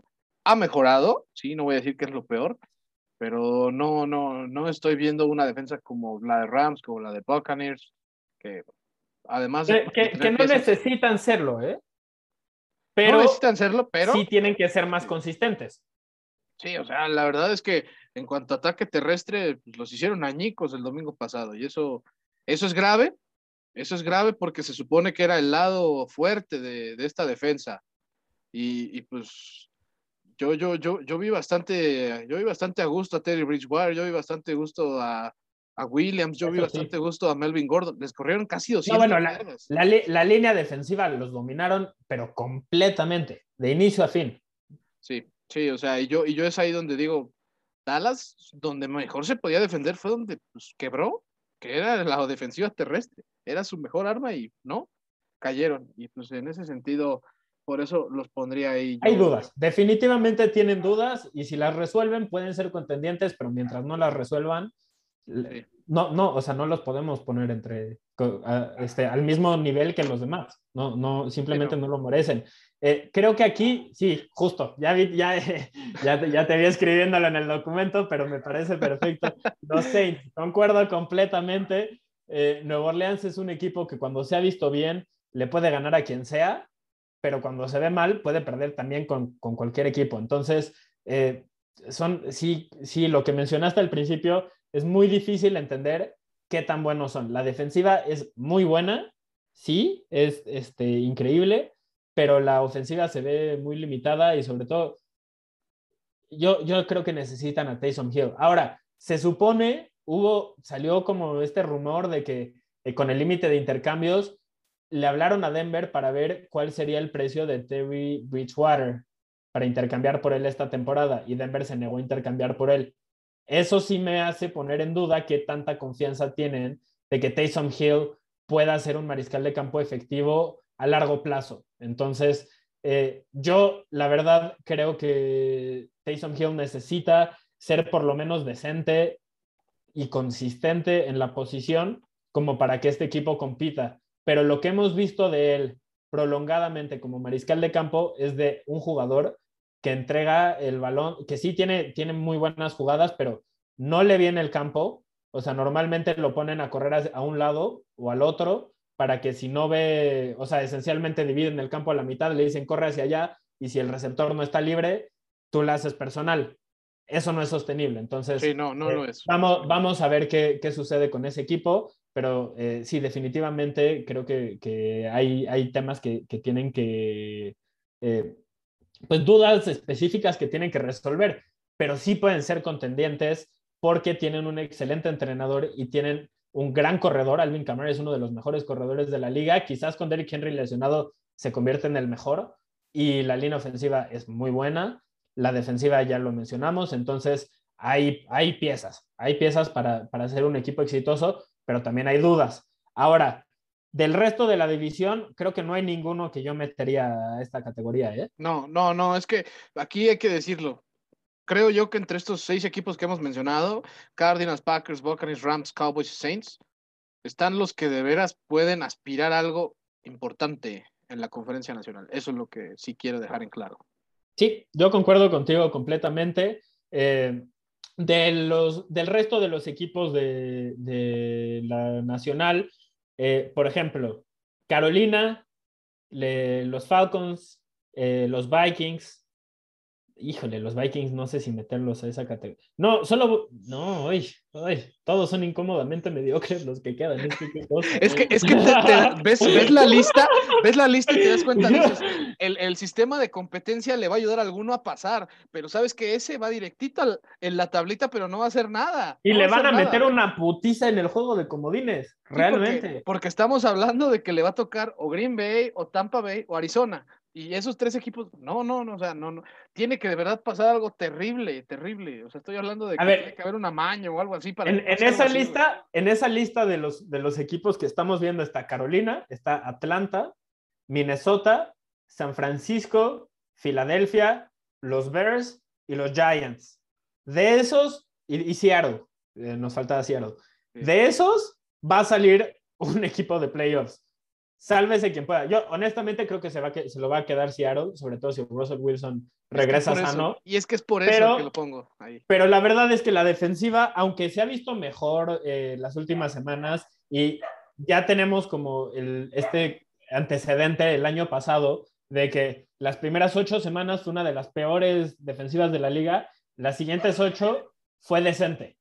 No de las mejores, decente, pero muy decente. O sea, no era mala, entonces, ya sabemos que lo pueden mejorar. O sea, eso normalmente no sucede, pero los Seahawks parece que, que sí tienen la fórmula. Entonces, ya lo hicieron una vez, quizás lo puedan repetir. Han mejorado recientemente. Si regresa Russell Wilson, les añade algo eh, que pues obviamente perdieron y, extrañaban muchísimo. y que Gino Smith no podía reemplazar. Entonces, por eso considero que, que es el equipo que se va a quedar este, con, con ese puesto por ahora. Pero de esta lista es que Carolina, la ofensiva es un cagadero y acaban de perder a Sam Darnold por varias semanas por lesión. La defensiva es muy buena, pero no puedes ganar solo con una defensiva buena en, la NFL, no de forma consistente y no, no para meterte a postemporada. Los Falcons creo que han excedido las expectativas que eran muy bajas y eso te habla de lo mediocres que son, porque no son un buen equipo y apenas están en, en el 4-4.500, ¿no? Pero Arthur Smith es un buen entrenador, eh, Matt Ryan es un mariscal de campo que en, sus buenos días se ve muy bien, en sus malos días se ve muy mal. Eh, Kyle Pitts y Cordarel Peterson son muy buenos jugadores. Cordarel Peterson esta temporada, yo sé que llevaba mucho tiempo en la NFL y nunca se había visto así, pero es un fuera de serie. Es divertidísimo verlo jugar eh, y, y, la verdad, este, no, no, yo sé que mucha gente no, no ve más que los juegos que están en la tele este, y se va por el, el juego más atractivo que rara vez incluye Atlanta, pero busquen lo que está haciendo Cordarel Peterson y busquen la forma en la que están utilizando a Cal Pitts, porque esa parte sí es muy rescatable de, de este equipo y es muy, muy divertida. Es, Los como, Vikings, es, como, es como con Vikings, con Dalvin Cook, Adam Thielen este, y, y, Justin, Justin Jefferson. Jefferson. O sea, sí. igual, igual. Lo demás la defensa, pues yo sé que Lamar Jackson es Lamar Jackson, pero incluso hizo ver bastante fácil remontarle el partido a los Vikings. Es que perdieron a Daniel Hunter, que era el único fuera de. Bueno, y Harrison Smith, que tampoco estuvo en este fin de semana por coronavirus. Son los únicos dos fuera de serie que tienen la defensiva. Y, y el resto son de decentes a malos. Entonces, pues sí, ese es un problema. Y además, eh, los Vikings tienen mucho este estilo de ser conservadores a lo largo del juego para mantener el, intentar que, sean juegos cerrados que ganen al final ellos y no les ha resultado del todo. Todos sus partidos han definido por menos de una posesión y han perdido cinco por menos de una posesión, que es eh, la mayor cantidad en la NFL. Entonces, definitivamente no puedes confiar en Minnesota. Y a mí me parece que esta temporada son lo que eran los Chargers como los últimos tres años. O sea, encuentran formas creativas de perder. Pero finalmente... han, ha habido como seis partidos, ¿no? Que han perdido este, pues en, la, en el clutch y eso, pues... Sí, sí, sí. Pues, te, habla, te habla, de un equipo muy... Todos sus juegos se han definido al final. Y eso, sí. o sea, eso... tiene su mérito competir hasta el final, pero si, pero, si no, estás pero perdiendo también... todos los juegos, pues entonces... No, y, y, tomamos, y tomando en cuenta que, pues, en algún momento ellos tenían una ventaja considerable. Eso, es, eso, también, eso no necesariamente es tan bueno. Oye, en dos momentos diferentes tuvieron una ventaja de 14 puntos que desperdiciaron. Entonces, definitivamente, pegado. definitivamente es, es, hasta inaceptable lo, lo que estamos viendo de, de, Minnesota. San Francisco es un equipo que, ay, ay, ay. Se supone que con Jimmy Garoppolo iban a ganar, pero nada más no. Y, y la ofensiva no funciona con él. Pero tienen a Trey Lance ahí en la banca porque no está listo. Entonces, una de dos o ya se dieron cuenta que la cagaron con esa selección, o vamos a ver a Trey Lance quizás la próxima semana, quizás la que sigue, pero muy pronto. Son las únicas, los únicos dos escenarios. Quizás en una de esas, y estoy siendo muy negativo como aficionado en este momento, pero quizás Trey Lance es un Paxton Lynch de la vida y un, un jugador que eliges alto en el draft en la primera ronda y luego dices, pues no sé. ¿Qué hice? ¿Qué hice? Y entonces y, a ver, no hay nada malo con, con, cagarla con tu selección de primera ronda porque pasa casi todos los drafts, o sea, casi todas las selecciones de primera ronda les va mal. Es raro que les vaya bien. A los que les va bien normalmente son jugadores de élite, pero, pero es, es, muy, muy común que, que el equipo que elige en la primera ronda la cague con la selección, no hay nada de malo. El problema es cuando vendes tu futuro por un jugador este, que resulta así, ¿no? Esto, pero obviamente estoy diciendo muy prematuro, no hemos visto lo suficiente de Trey Lance para, este, como para juzgarlo. El tema es, ¿por qué no hemos visto de Trey Lance si el equipo no es bueno? O sea, ese, esa es la duda, esa es la duda. Eh, estaremos viendo qué onda con, con, con, con Filadelfia. Tienen un juego decente terrestre y ya se dieron cuenta que Jalen Hurts como pasador es limitado.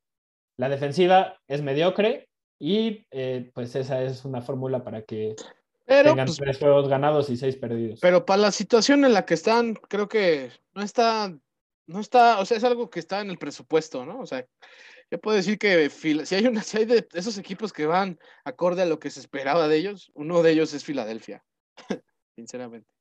Pues 3-6, pues, o sea... Creo que nadie esperaba que fueran un equipazo. Sí, no, no, no, no. Y, y Jalen, Hurts es muy frustrante porque a, ratos, eh, pasando el balón, tiene unos lanzamientos que dices, uy, pocos mariscales de campo pueden hacer eso pero es eh, terriblemente inconsistente. Sí, o sea, es, uno, es, uno, de cada 15 pases, totalmente. Luego, de Chicago, eh, la verdad, creo que haber estar utilizando a Justin Fields ha hecho que la sensación en torno a la temporada sea diferente. Creo que en general la gente está decepcionada, pero Justin Fields ha tenido suficientes momentos como para que digas, mm, aquí puede haber algo. Entonces, sí, eh, pero no, pues yo creo son que un equipo que vaya a competir esta temporada, ¿no? No, es que eh, le surge ya que Matt Nagy se vaya de, ahí. Veremos, ¿eh? Veremos. muchas veces cuando el, mariscal de campo novato flashea, es raro que, quieran deshacerse de... Es que no lo ayuda, es que no lo ayuda. tiene, no, yo concuerdo, yo concuerdo completamente. Y bueno, veremos. Ahora, San Francisco, por ejemplo, me voy a regresar, pero la, situación de, de, Matt Nagy, el récord este, de Matt Nagy con Chicago es muy similar al de Kyle Shanahan con San Francisco. Entonces, a ver, a ver, a ver si San Francisco sigue perdiendo partidos, a ver si al final de la temporada no se van los dos, ¿eh? En una de esas. Nada, y luego, nada, este, nada cuestionable eso, ¿eh? Y luego los Giants, hablando de, de hot seat o de, entrenadores que están en peligro de perder su trabajo, es otro, sí, es otro. Pero eh, esta semana vimos lo que, lo que puede ser el equipo este, si juegan bien y si están más o menos sanos. No lo han estado a la ofensiva y eso nos ha limitado un poco, los ha limitado y ha hecho que, no podamos juzgar bien a Daniel Jones otra vez, porque parece que eso pasa cada año con él. O sea, es, ya, es una cosa sistemática eh, de esta era y, específicamente con, con Daniel Jones de que no lo rodean de, con suficientes armas. Aunque para esta temporada se invirtieron, simplemente han tenido la mala suerte de que casi todos se han lesionado. Pero cuando están, juegan bien. Entonces, por eso incómodamente mediocres, porque sabemos que el potencial es para, para más, para jugar bien, para, para ser un equipo este, que, que emocione, que divierta, que, que, todo esto, pero simplemente no son consistentes y, y, están cercanos al basurero en llamas. ¿eh? Yo realmente creo que la única razón por la que no están ahí se llama Daniel y se apellida Jones. Entonces. Que curiosamente, ¿no? Aparte. Sí, curiosamente, porque antes de la temporada mi percepción era que este güey era parte del problema y ya cambié. Eh, cambié, cambié de opinión. Cambió gracias a ti. Más bien, tú cambiaste gracias a él. sí. Pues es que después de ver sus primeras seis semanas más o menos, eh, ahí fue cuando, cuando ya cambié de opinión y dije, es que este, o sea, tiene suficiente talento como para, si lo rodean, que se vea como una ofensiva bastante, bastante buena. El pedo es que no tiene nadie, entonces termina haciéndole de Superman y eso es un problema. En fin, eh, ¿qué ya, ya con eso este, cerramos esta parte. Cerramos, cerramos esta parte, eso es lo que pensamos de, de cada equipo, de lo que han hecho esta, este, e, esta mitad de temporada y hacia el final del año ya regresaremos a analizar esto y a ver en qué nos equivocamos con cada equipo o en qué tuvimos razón, ¿no? Este, pues eh, será interesante ver eso, porque siempre sabemos que la NFL cambia y, la percepción que tenemos de los equipos esta semana, para la próxima puede ser completamente diferente. Ya, ya estaremos checando qué onda y pues vamos rápido a las lesiones y noticias recientes. Ya hubo unas que mencionamos, este, no sé, la de Nick Chop, que ya está fuera por coronavirus junto con Demetric Felton y John Kelly.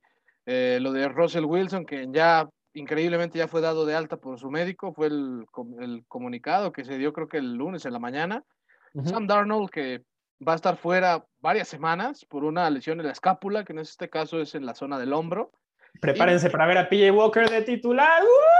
Dijo, dijo nada más la mamá de PJ Walker, evidentemente.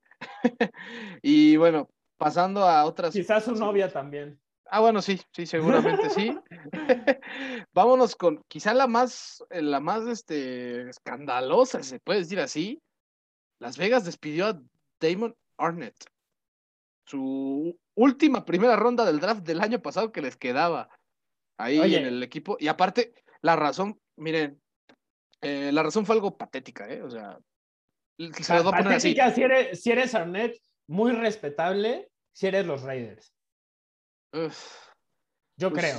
Yo, o sea, a ver, la cagaron por haberlo elegido, sí, pero aceptaron el error y pintaron una línea otra vez donde dijeron esto no es aceptable. Y si no saben el contexto, Damon Arnett subió un video todo idiota a TikTok amenazando a una persona de muerte mientras eh, posaba con una pistola. Entonces, eh, es, esencialmente, pues eso es una amenaza, o sea, sí, una amenaza de muerte. Eso es un tema serio. Y es un güey que es un dolor de cabeza. Eh, tuvo una etapa en junio del, no, julio del año pasado, donde, o sea, poco después de que lo eligieron en el draft, se volvió loco y en un mes chocó cuatro coches rentados. En un mes. Y todos fueron su culpa. Entonces, este güey es un cagadero y, por lo menos lo aceptaron rápido y dijeron, pues, pues bye. Entonces, y aún así ni tan rápido, digo, con eso, esos escándalos era, era para que en el mismo año de novato lo... lo bueno, pero sabemos que el NFL, si tienes talento, te van a aguantar muchas cosas. Pero hasta aquí ya fue la gota que derramó el ah, vaso. también hay que decirlo, este güey era un boss, o sea, no estaba jugando y cuando lo hacía, lo quemaban. Entonces, también eso es un factor. Si, si, estuviera jugando al nivel de Pat Surtain o alguien así, creo que no, no, estaríamos con esta noticia. Pero por lo menos, este, pues ya, ya sucedió y, los Raiders ya despidieron a, los dos jugadores que eligieron en la primera ronda del año pasado, estamos, o sea, Henry Rocks, que, el año pasado pues ya sabemos que este, sucedió ahí, pero eh, esencialmente el trade de Khalil Mack ya podemos decir que lo ganó Chicago, porque los, Raiders eh, lo mandaron a él, una selección de segunda ronda en 2020 que terminó siendo Kokemet. Y una selección eh, condicional que terminó siendo Arlington Hambright, que bueno, él sí no importa, no hizo nada. Pero los Raiders a cambio consiguieron una selección de primera ronda que utilizaron en Josh Jacobs, otra que utilizaron en Damon Arnett y una que utilizaron en Brian Edwards. Entonces, a tres años de que pasó este intercambio, esencialmente los Raiders intercambiaron a Khalil Mack por Josh Jacobs y Brian Edwards. Así que, pues, saquen sus conclusiones. Exactamente. y, Las Vegas, pues, se quedó sin todas sus primeras rondas del draft de hace un año. O sea, tiraron la casa, bueno, dejaron que pues, se fueran sus estrellas, a Mari Cooper y Khalil Mack. Y a cambio, pues dijeron, vamos a renovar el equipo. Bueno, pues esa renovación oficialmente se acabó se acabó lo que se daba y aparte muy pronto. Y además por cosas, y aparte por cosas que tú dices, ¿qué onda, no? o sea, cosas extra cancha, completamente es, Es, lo, es lo peor. Y bueno, entre otras cosas, pues ahí se llevaron a Sean Jackson los, los Raiders, los Raiders. Ya se había mencionado también, pero igual. A ver, aquí el, el, asterisco con Deshaun es ver si se puede mantener en el campo de forma consistente sin lesionarse. Mientras esté en la cancha, pues quizás produzca. Por lo menos las defensivas van a tener que ajustar para considerar o tomar en cuenta que, los puede quemar en pases largos. Entonces, eso los obliga a jugar de, un cierto estilo y eso le va a ayudar a, Carr. Pero si se lesiona en tres semanas, pues van a perder ese elemento y de nada va a servir haberlo contratado. Entonces, ya veremos. Eh, Chase Edmonds eh, se perderá tres semanas por una lesión en el tobillo, por lo menos tres semanas. Lo pusieron en la lista de reservas lesionados, así que si tienen a James Conner en el fantasy, están felices. Eh, bueno, no sé si están felices. Si están felices con la lesión de un jugador, pues cuestionense.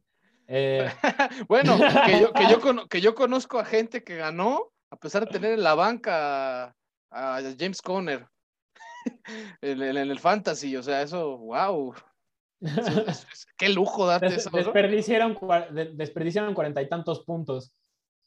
en un, pero, jugador, pero. Pero bueno, siguiendo, siguiendo con otras noticias en, esta ronda flash, porque este, para, que no se nos extienda tanto este episodio, porque sí entendemos que el ejercicio que hicimos de los equipos, pues fue algo tardado, sí. Este, pero bueno, Antonio Brown sigue con férula en el pie, entonces es cuestionable que pueda regresar el fin de semana. Y Bruce Arians en una conferencia de prensa casi descartó a Rob Gronkowski también, así que eh, pues ojo ahí si los tienen en el fantasy o si tienen a Tyler Johnson eh, Mike McClinchy, el tackle derecho de San Francisco, titular, selección de primera ronda en su momento, se perderá el resto de la temporada por una lesión en el cuádriceps. También perderán a Mohamed Sanu por una lesión en la rodilla. Eh, entre los rumores de OBJ está San Francisco. Yo la verdad no la compro porque se supone que OBJ quiere ir a un contendiente y este equipo claramente no parece ser eso. Pero eh, si lo contratan, sí añadiría eh, creo que sería un cuerpo de receptores bastante, bastante completo con Divo, con él y con Ayuk. Eh, y por lo menos así, digo, perder a Mohamed Sanu, tienen a Trent Sheffield, es casi lo mismo. Entonces, no creo que sea una lesión de gravedad. Lo de sí es más serio. Y, eh, en fin, siguen problemas en, en San Francisco. Pat Surtain, tercero, se perderá varias semanas por lesión en el tobillo también. Sam Darnold ya lo habíamos mencionado, eh, el tobillo, eh, digo, el hombro se lastimó y, va a estar fuera un rato. Brian Burns salió lesionado del tobillo también, entonces pues, vamos a ver qué sucede ahí.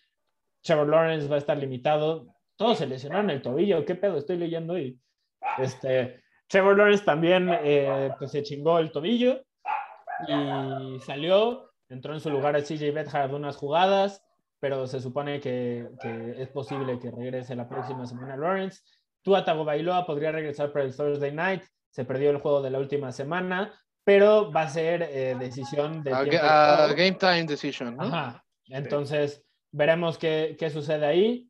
Luego, como ya mencionabas, Russell Wilson va a regresar, eh, o bueno, se espera que regrese para, para su juego contra Green Bay esta semana. Eh, tiene desde los 90 Seattle de no ganar en, en, Green Bay, entonces a ver si lo consiguen con Wilson al mando.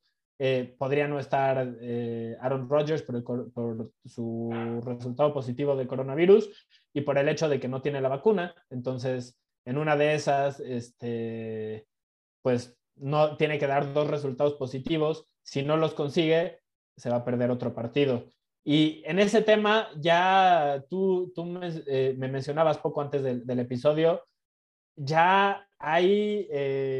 Veredicto veredicto, exacto, exacto, ya hay sentencia, ¿no? Sí, sí, sí, ya la NFL castigó con 300 mil machacantes ahí a los Packers y con un poquito menos de 15 mil dólares a Allen Lazar y a Aaron Rodgers por la violación a los protocolos del COVID-19. Que en este caso, básicamente, a Aaron Rodgers es por haber mentido que estaba inmunizado, ¿no? Eh, o haber jugado con eso. Así que pues bueno, seguramente. Y que tiene un salario de treinta y tantos millones de dólares. Sí, no, o sea, está, seguramente cuando vio o supo de eso, pues seguro se, se partió la caja, ¿no? De, risa en su casa. Y, pues bueno, era algo esperado. Yo la verdad esperaba que la NFL hiciera algo así. No, no pensé que el mensaje fuera a ser tan claro.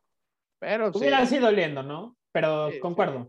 la NFL sabía desde antes que no estaba vacunado se esperaron a que se volviera un cagadero para tomar una decisión en este tema. Entonces, eh, en fin, si lo castigaran a él, tendrían que castigar a muchos, muchos otros en la liga y no quieren abrir la caja de Pandora, así que pues un golpecito en, la mano y, no pasó nada.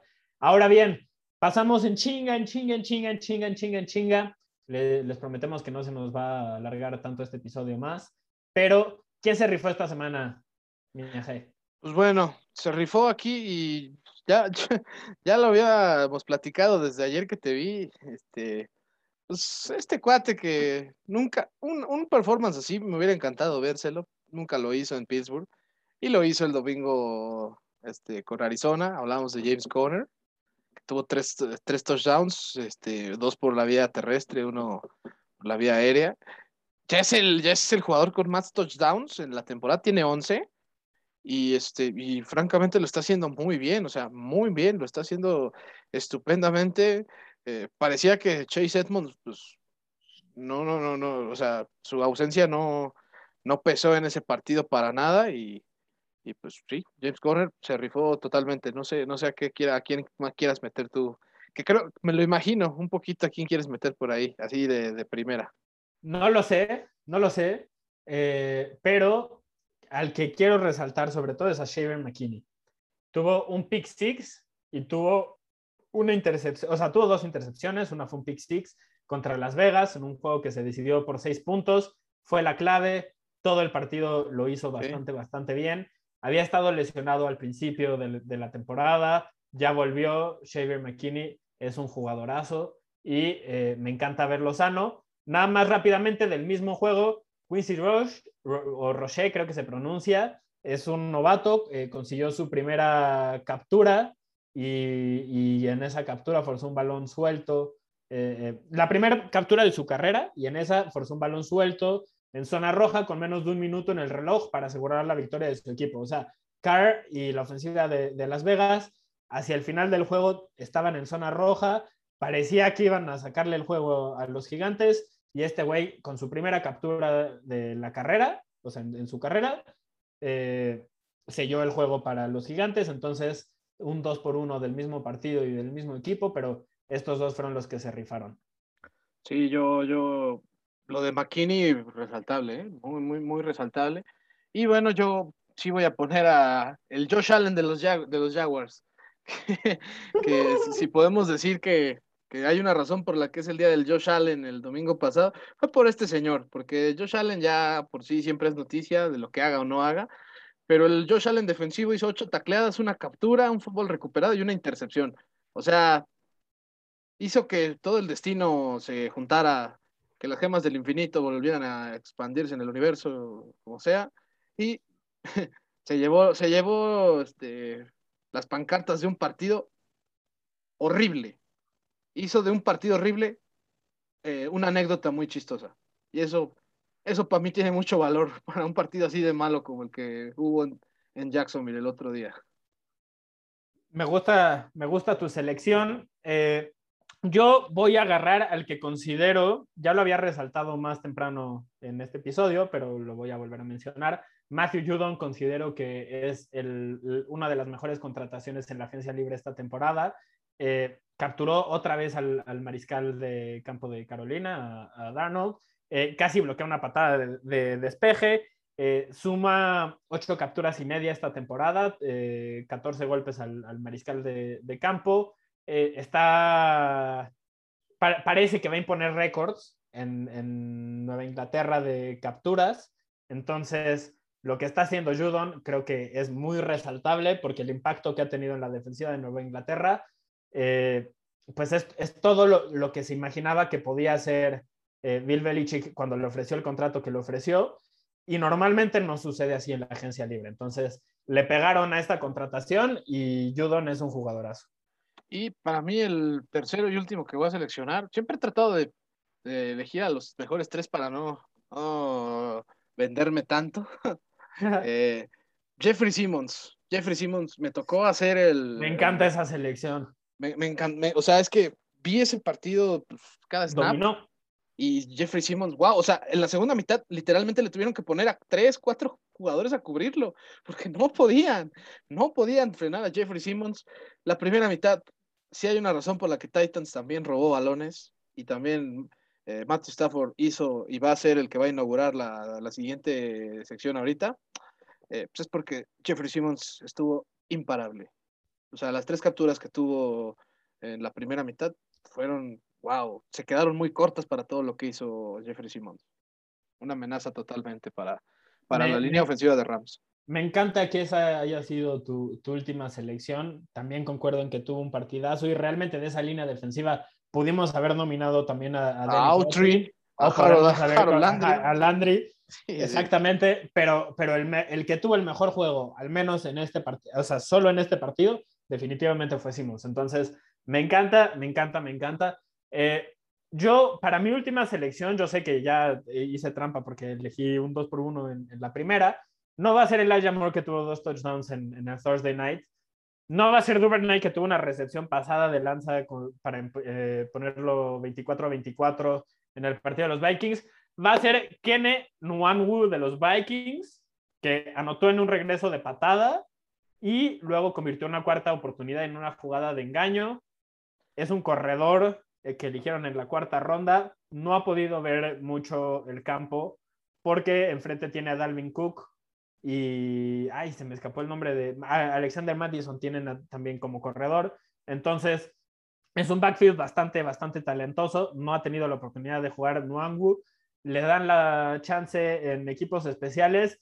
La regresa 93 yardas para un touchdown y luego lo utilizan en, esa jugada este, en cuarta oportunidad, una reversible, eh, donde va de a dos jugadores y consigue la primera oportunidad. Excelente, excelente Nuangu y por eso eh, para mí es uno de los que se rifó esta semana. Su equipo no ganó, pero él tuvo un impacto en un rol muy, tuvo un impacto muy cabrón en un rol muy limitado. Yo, me, me pareció bastante interesante esos argumentos que estuviste dando, porque la verdad, eh, pues, si no hace esas cosas eh, en Wangu, básicamente solo lo conocen a la hora de, de la cena, ¿no? O sea, sí, completamente. Eso, eso, y eso es bastante interesante. Pues sí, yo, yo celebro que, que se haya rescatado. Y ahora sí, para cerrar este show ya. ¿Quién se mamó, miaje? ¿Quién se mamó? Y pues como yo les dije que vi también el partido de Rams contra Titans, que, o sea, ese sí lo vi en vivo y vi cada snap que se llevó a cabo. Matthew Stafford, wow, Matthew Stafford reencarnó lo que hizo Carson Wentz. Exacto, invocó a su Carson Wentz interno y dijo, ahí te voy. Ahí te va, ¿no? O sea, lo presionaron en la zona de anotación, estuvo a punto de hacer safety. ¿Y qué fue más fácil para él? Bueno, en lugar de regalar dos puntos, ¿por qué no mejor lo lanzo y, y pues igual y le doy a alguien? Y no, o sea, el pase fue directito al linebacker, a David Long, senior. O sea, no, no, no. Y pues aparte, la, lo derribaron creo que dentro de la yarda 5 y pues, a la siguiente jugada fue cuando vino el touchdown de Ryan Tannehill con Swain, que pues fue marcando eso. Y bueno, no obstante con esa barbaridad que hizo Matthew Stafford, la siguiente ofensiva, eh, hay una, una ruta de escuadra hacia afuera de Robert Woods por el lado derecho y hay tres jugadores que leen perfectamente esa ruta de, de Robert Woods y a Matthew Stafford dijo, ¿sabes qué? La jugada decía que este era mi target principal, pues a ese se la voy a mandar.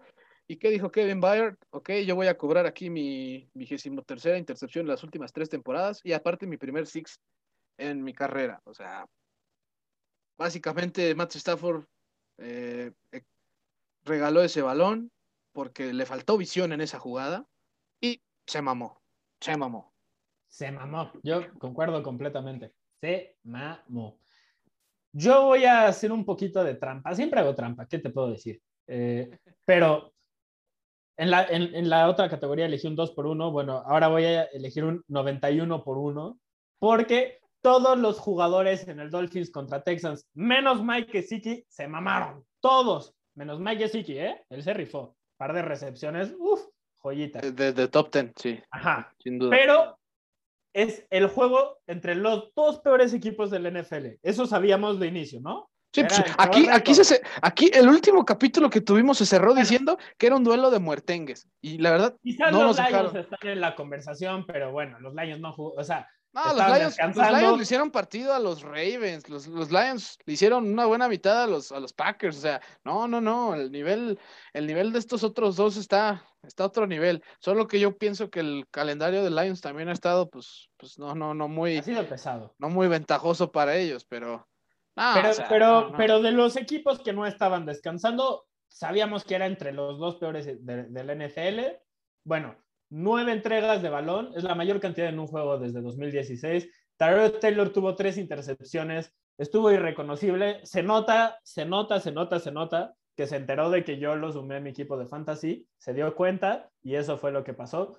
Jordan Akins tuvo un balón suelto, Jacoby Brissett tuvo dos intercepciones, también tuvo un balón suelto, Miles Gaskin, Javon Holland, otro balón suelto, un cagadero este juego, divertidísimo si les gusta ese tipo de, de partido, pero todos se mamaron. Mike Gesicki, tú no, carnal. Nada más, nada más él no. TQM. Ahora sí que, sí, nunca cambies. Pues yo, mira, aquí voy a, aquí sí voy a elegir también que pues ya demostró ser un voltazo oficialmente y bueno, ya al menos Panthers va a buscar una nueva excusa para, para, sus, para sus derrotas. Es Sam Darnold, que además de que ya demostró que jugar contra Patriotas este, no, no es como, no es como su, su mejor día. Bueno, le hicieron tres intercepciones al chavito y hay que, eso es, algo muy curioso. En un lapso de, esos, de esas tres intercepciones, hubo diez pases. O sea, de esos últimos diez pases lanzó tres intercepciones Sam Darnold. O sea, yo no sé. es, no sé que es un jugador que puedes afectar. O sea, si, si la caga, no, no es de esos que se le olvida. Sí, no, no lo supera. lo, lo, tiene presente y se vuelve un tema. Sí, no, un, un auténtico Gulit Peña cuando falla un penal en un, clásico, en un clásico de liguilla y que se le acaba la carrera, casi, casi. Eh, o sea, lo de Sam Darnold cuando llegó la primera jugada fue terrorífico y bueno, para complementar el se mamó, tiene 10 intercepciones en sus últimos 6 juegos. O sea, ya se imaginarán lo que ha estado haciendo Sam Darnold y que pues básicamente está afectando ya oficialmente la temporada de Carolina. La, conferencia de prensa de Matt Rule, o sea, si, si, soy Sam Darnold y escucho lo que dice de mí, me preocupo, ¿eh? Claramente, claramente ya no están pensando en él para futuro y no tienen por qué. Por algo estuvieron en la conversación con Deshaun Watson también hasta el final. Definitivamente Darnold no es la respuesta. Ha demostrado eh, ya para este punto que, que, no, el tema no era Nueva York, no, no era, la verdad. Y, sigue siendo el mismo jugador, eh, a pesar de que las circunstancias mejoraron considerablemente. Sí, no, no, aquí no se trató solo de Jets, aquí simple y sencillamente eh, fue una segunda pick global que no tenía que haber sido segunda pick global. Eh, no sé si tengas uno, uno más. Yo al último que ya voy a decir o sea, voy a tener mi bonus. Daniel Carlson falló un gol de campo de 25 yardas que hubiera puesto un punto a los Raiders. Para la eficacia que ha tenido Carlson en los últimos años, creo que fue patético ese intento de gol de campo que hizo. Y a Russell Gage que me hizo cagar de la risa muy cañón cuando en una recepción quiso brincar a un defensivo y resulta que el defensivo pues no lo quiso taclear y brincó el aire de una forma muy chistosa a Russell Gage. Y no, no sé, me dio bastante risa ver cómo, pues sí, se terminó viendo pues nada más como alguien que brinca bastante bien y ya, ¿no? con eso, con eso yo, yo, cierro mi, mi sección de, El se mamó de esta semana. Yo, para cerrar, voy a elegir a dos coordinadores, uno ofensivo y uno defensivo. El ofensivo va a ser Ryan Dable de los Bills. Güey, te mamaste. No, corrieron el balón en nueve ocasiones con sus corredores. Nueve. Consiguieron 22 yardas. Sí, no estaba funcionando el juego terrestre. Pero el pedo con Dable es que no funciona el juego terrestre y lo abandona. Dice, bye, esto no funciona, vamos a pasar el balón con, con Josh Allen. Aunque tampoco esté teniendo éxito con Josh Allen. Si está funcionando el tema con Josh Allen, no tengo ningún problema con esa estrategia. Si Josh Allen también está teniendo problemas, ayúdale con un juego terrestre. Échale la mano. No puedes tenerlo. A ver, los tres juegos en los que más lanzamientos ha tenido esta temporada Josh Allen, los tres han sido las derrotas de los Bills. En todos tuvo más de 47. Son un putazo de lanzamientos. No le puedes pedir eso a un mariscal de campo de forma consistente cuando también le estás pidiendo que sea tu líder corredor, que es esencialmente lo que está sucediendo con Buffalo. Entonces, carnal, ayúdame a ayudarte, Brian Dable. Y eh, utiliza más a Moss y a Singletary, que además son corredores más que decentes. Entonces, no hay razón por la cual abandones el, juego terrestre de forma tan consistente, tan rápido en tantos partidos. Así que, güey, te volviste a mamar, perdiste con los Jaguars y fue por el, game plan que, armaste. Y el otro que voy a elegir es Demico Ryans, Demico Ryans, el coordinador defensivo de los 49ers. Permitieron que los Cardinals de Colt McCoy les anotaran 31 puntos y se vieran como si tuvieran a Kyler Murray en el campo. McCoy registró su mejor juego desde que era novato. James Conner se vio como si fuera, no, no sé, o sea, como, como si fuera Derrick Henry o no sé qué, qué corredor, verguísimas. En fin, el chiste es que las piezas no eran para este tipo de actuación, las que tenían disponibles los Cardinals, pero la defensiva de los 49ers simplemente no respondió. Ha habido lesiones, sí, pero la temporada pasada también hubo lesiones y terminaron en el top 5 porque Robert Sala es un buen coordinador defensivo. Dimico Ryans, muy joven, tiene que aprender. No voy a decir que tiene que perder su trabajo ni nada así, porque hay que tener la confianza, pero algo promueve desde abajo San Francisco. Pero al menos en esta ocasión parece que, no les está funcionando tanto como, como se esperaba. Dimico Ryans se mamó. Se mamó, se mamó y bueno, con eso, mi Santi, un episodio un poco más largo, quizá necesario por el Es un especial de... media temporada, había que, había que tocar varios temas, ya, ya podemos analizar muchas cosas. Pónganos en uno y medio y no hay pedo. Así totalmente. Y bueno, Santi, un, gustazo repasar esto de la mitad de temporada contigo. Ya, eh, gente, esperen el análisis de las primeras, este, de los, perdón, de las primeras, de los mejores tres juegos de la semana nueve. Ya más o menos se imaginarán cuáles son. Ya ahí dimos como ciertos este, guiños. Pero este, los vamos a subir también, con quizá también una pequeña previa de la semana 10. Así que recuerden también, eh, eh, ya estarán subiéndose los números Canton de esta semana, muy interesantes, por cierto. Y eh, ahí vamos a estar en Instagram, Destino Canton. Comentarios, quejas, dudas, lo que sea, son bienvenidas. Y Santi, un abrazo, ¿eh? Un abrazo enorme y pues así que muchas gracias. Muchas gracias. Muchas gracias a todos por acompañarnos. Ya saben que cualquier cosa acá estamos y que si les gusta el podcast o si piensan que es interesante, que no somos unos idiotas totales, este, pues compártanselo a alguien que piensen que, le puede parecer interesante. Así que ahí vamos a estar, pues para tratar de alegrarlos un poquito con, con esto que nos Hablar de lo que más nos gusta. De eso la, la NFL y pues bueno, damas y caballeros, hasta la próxima. Hasta luego.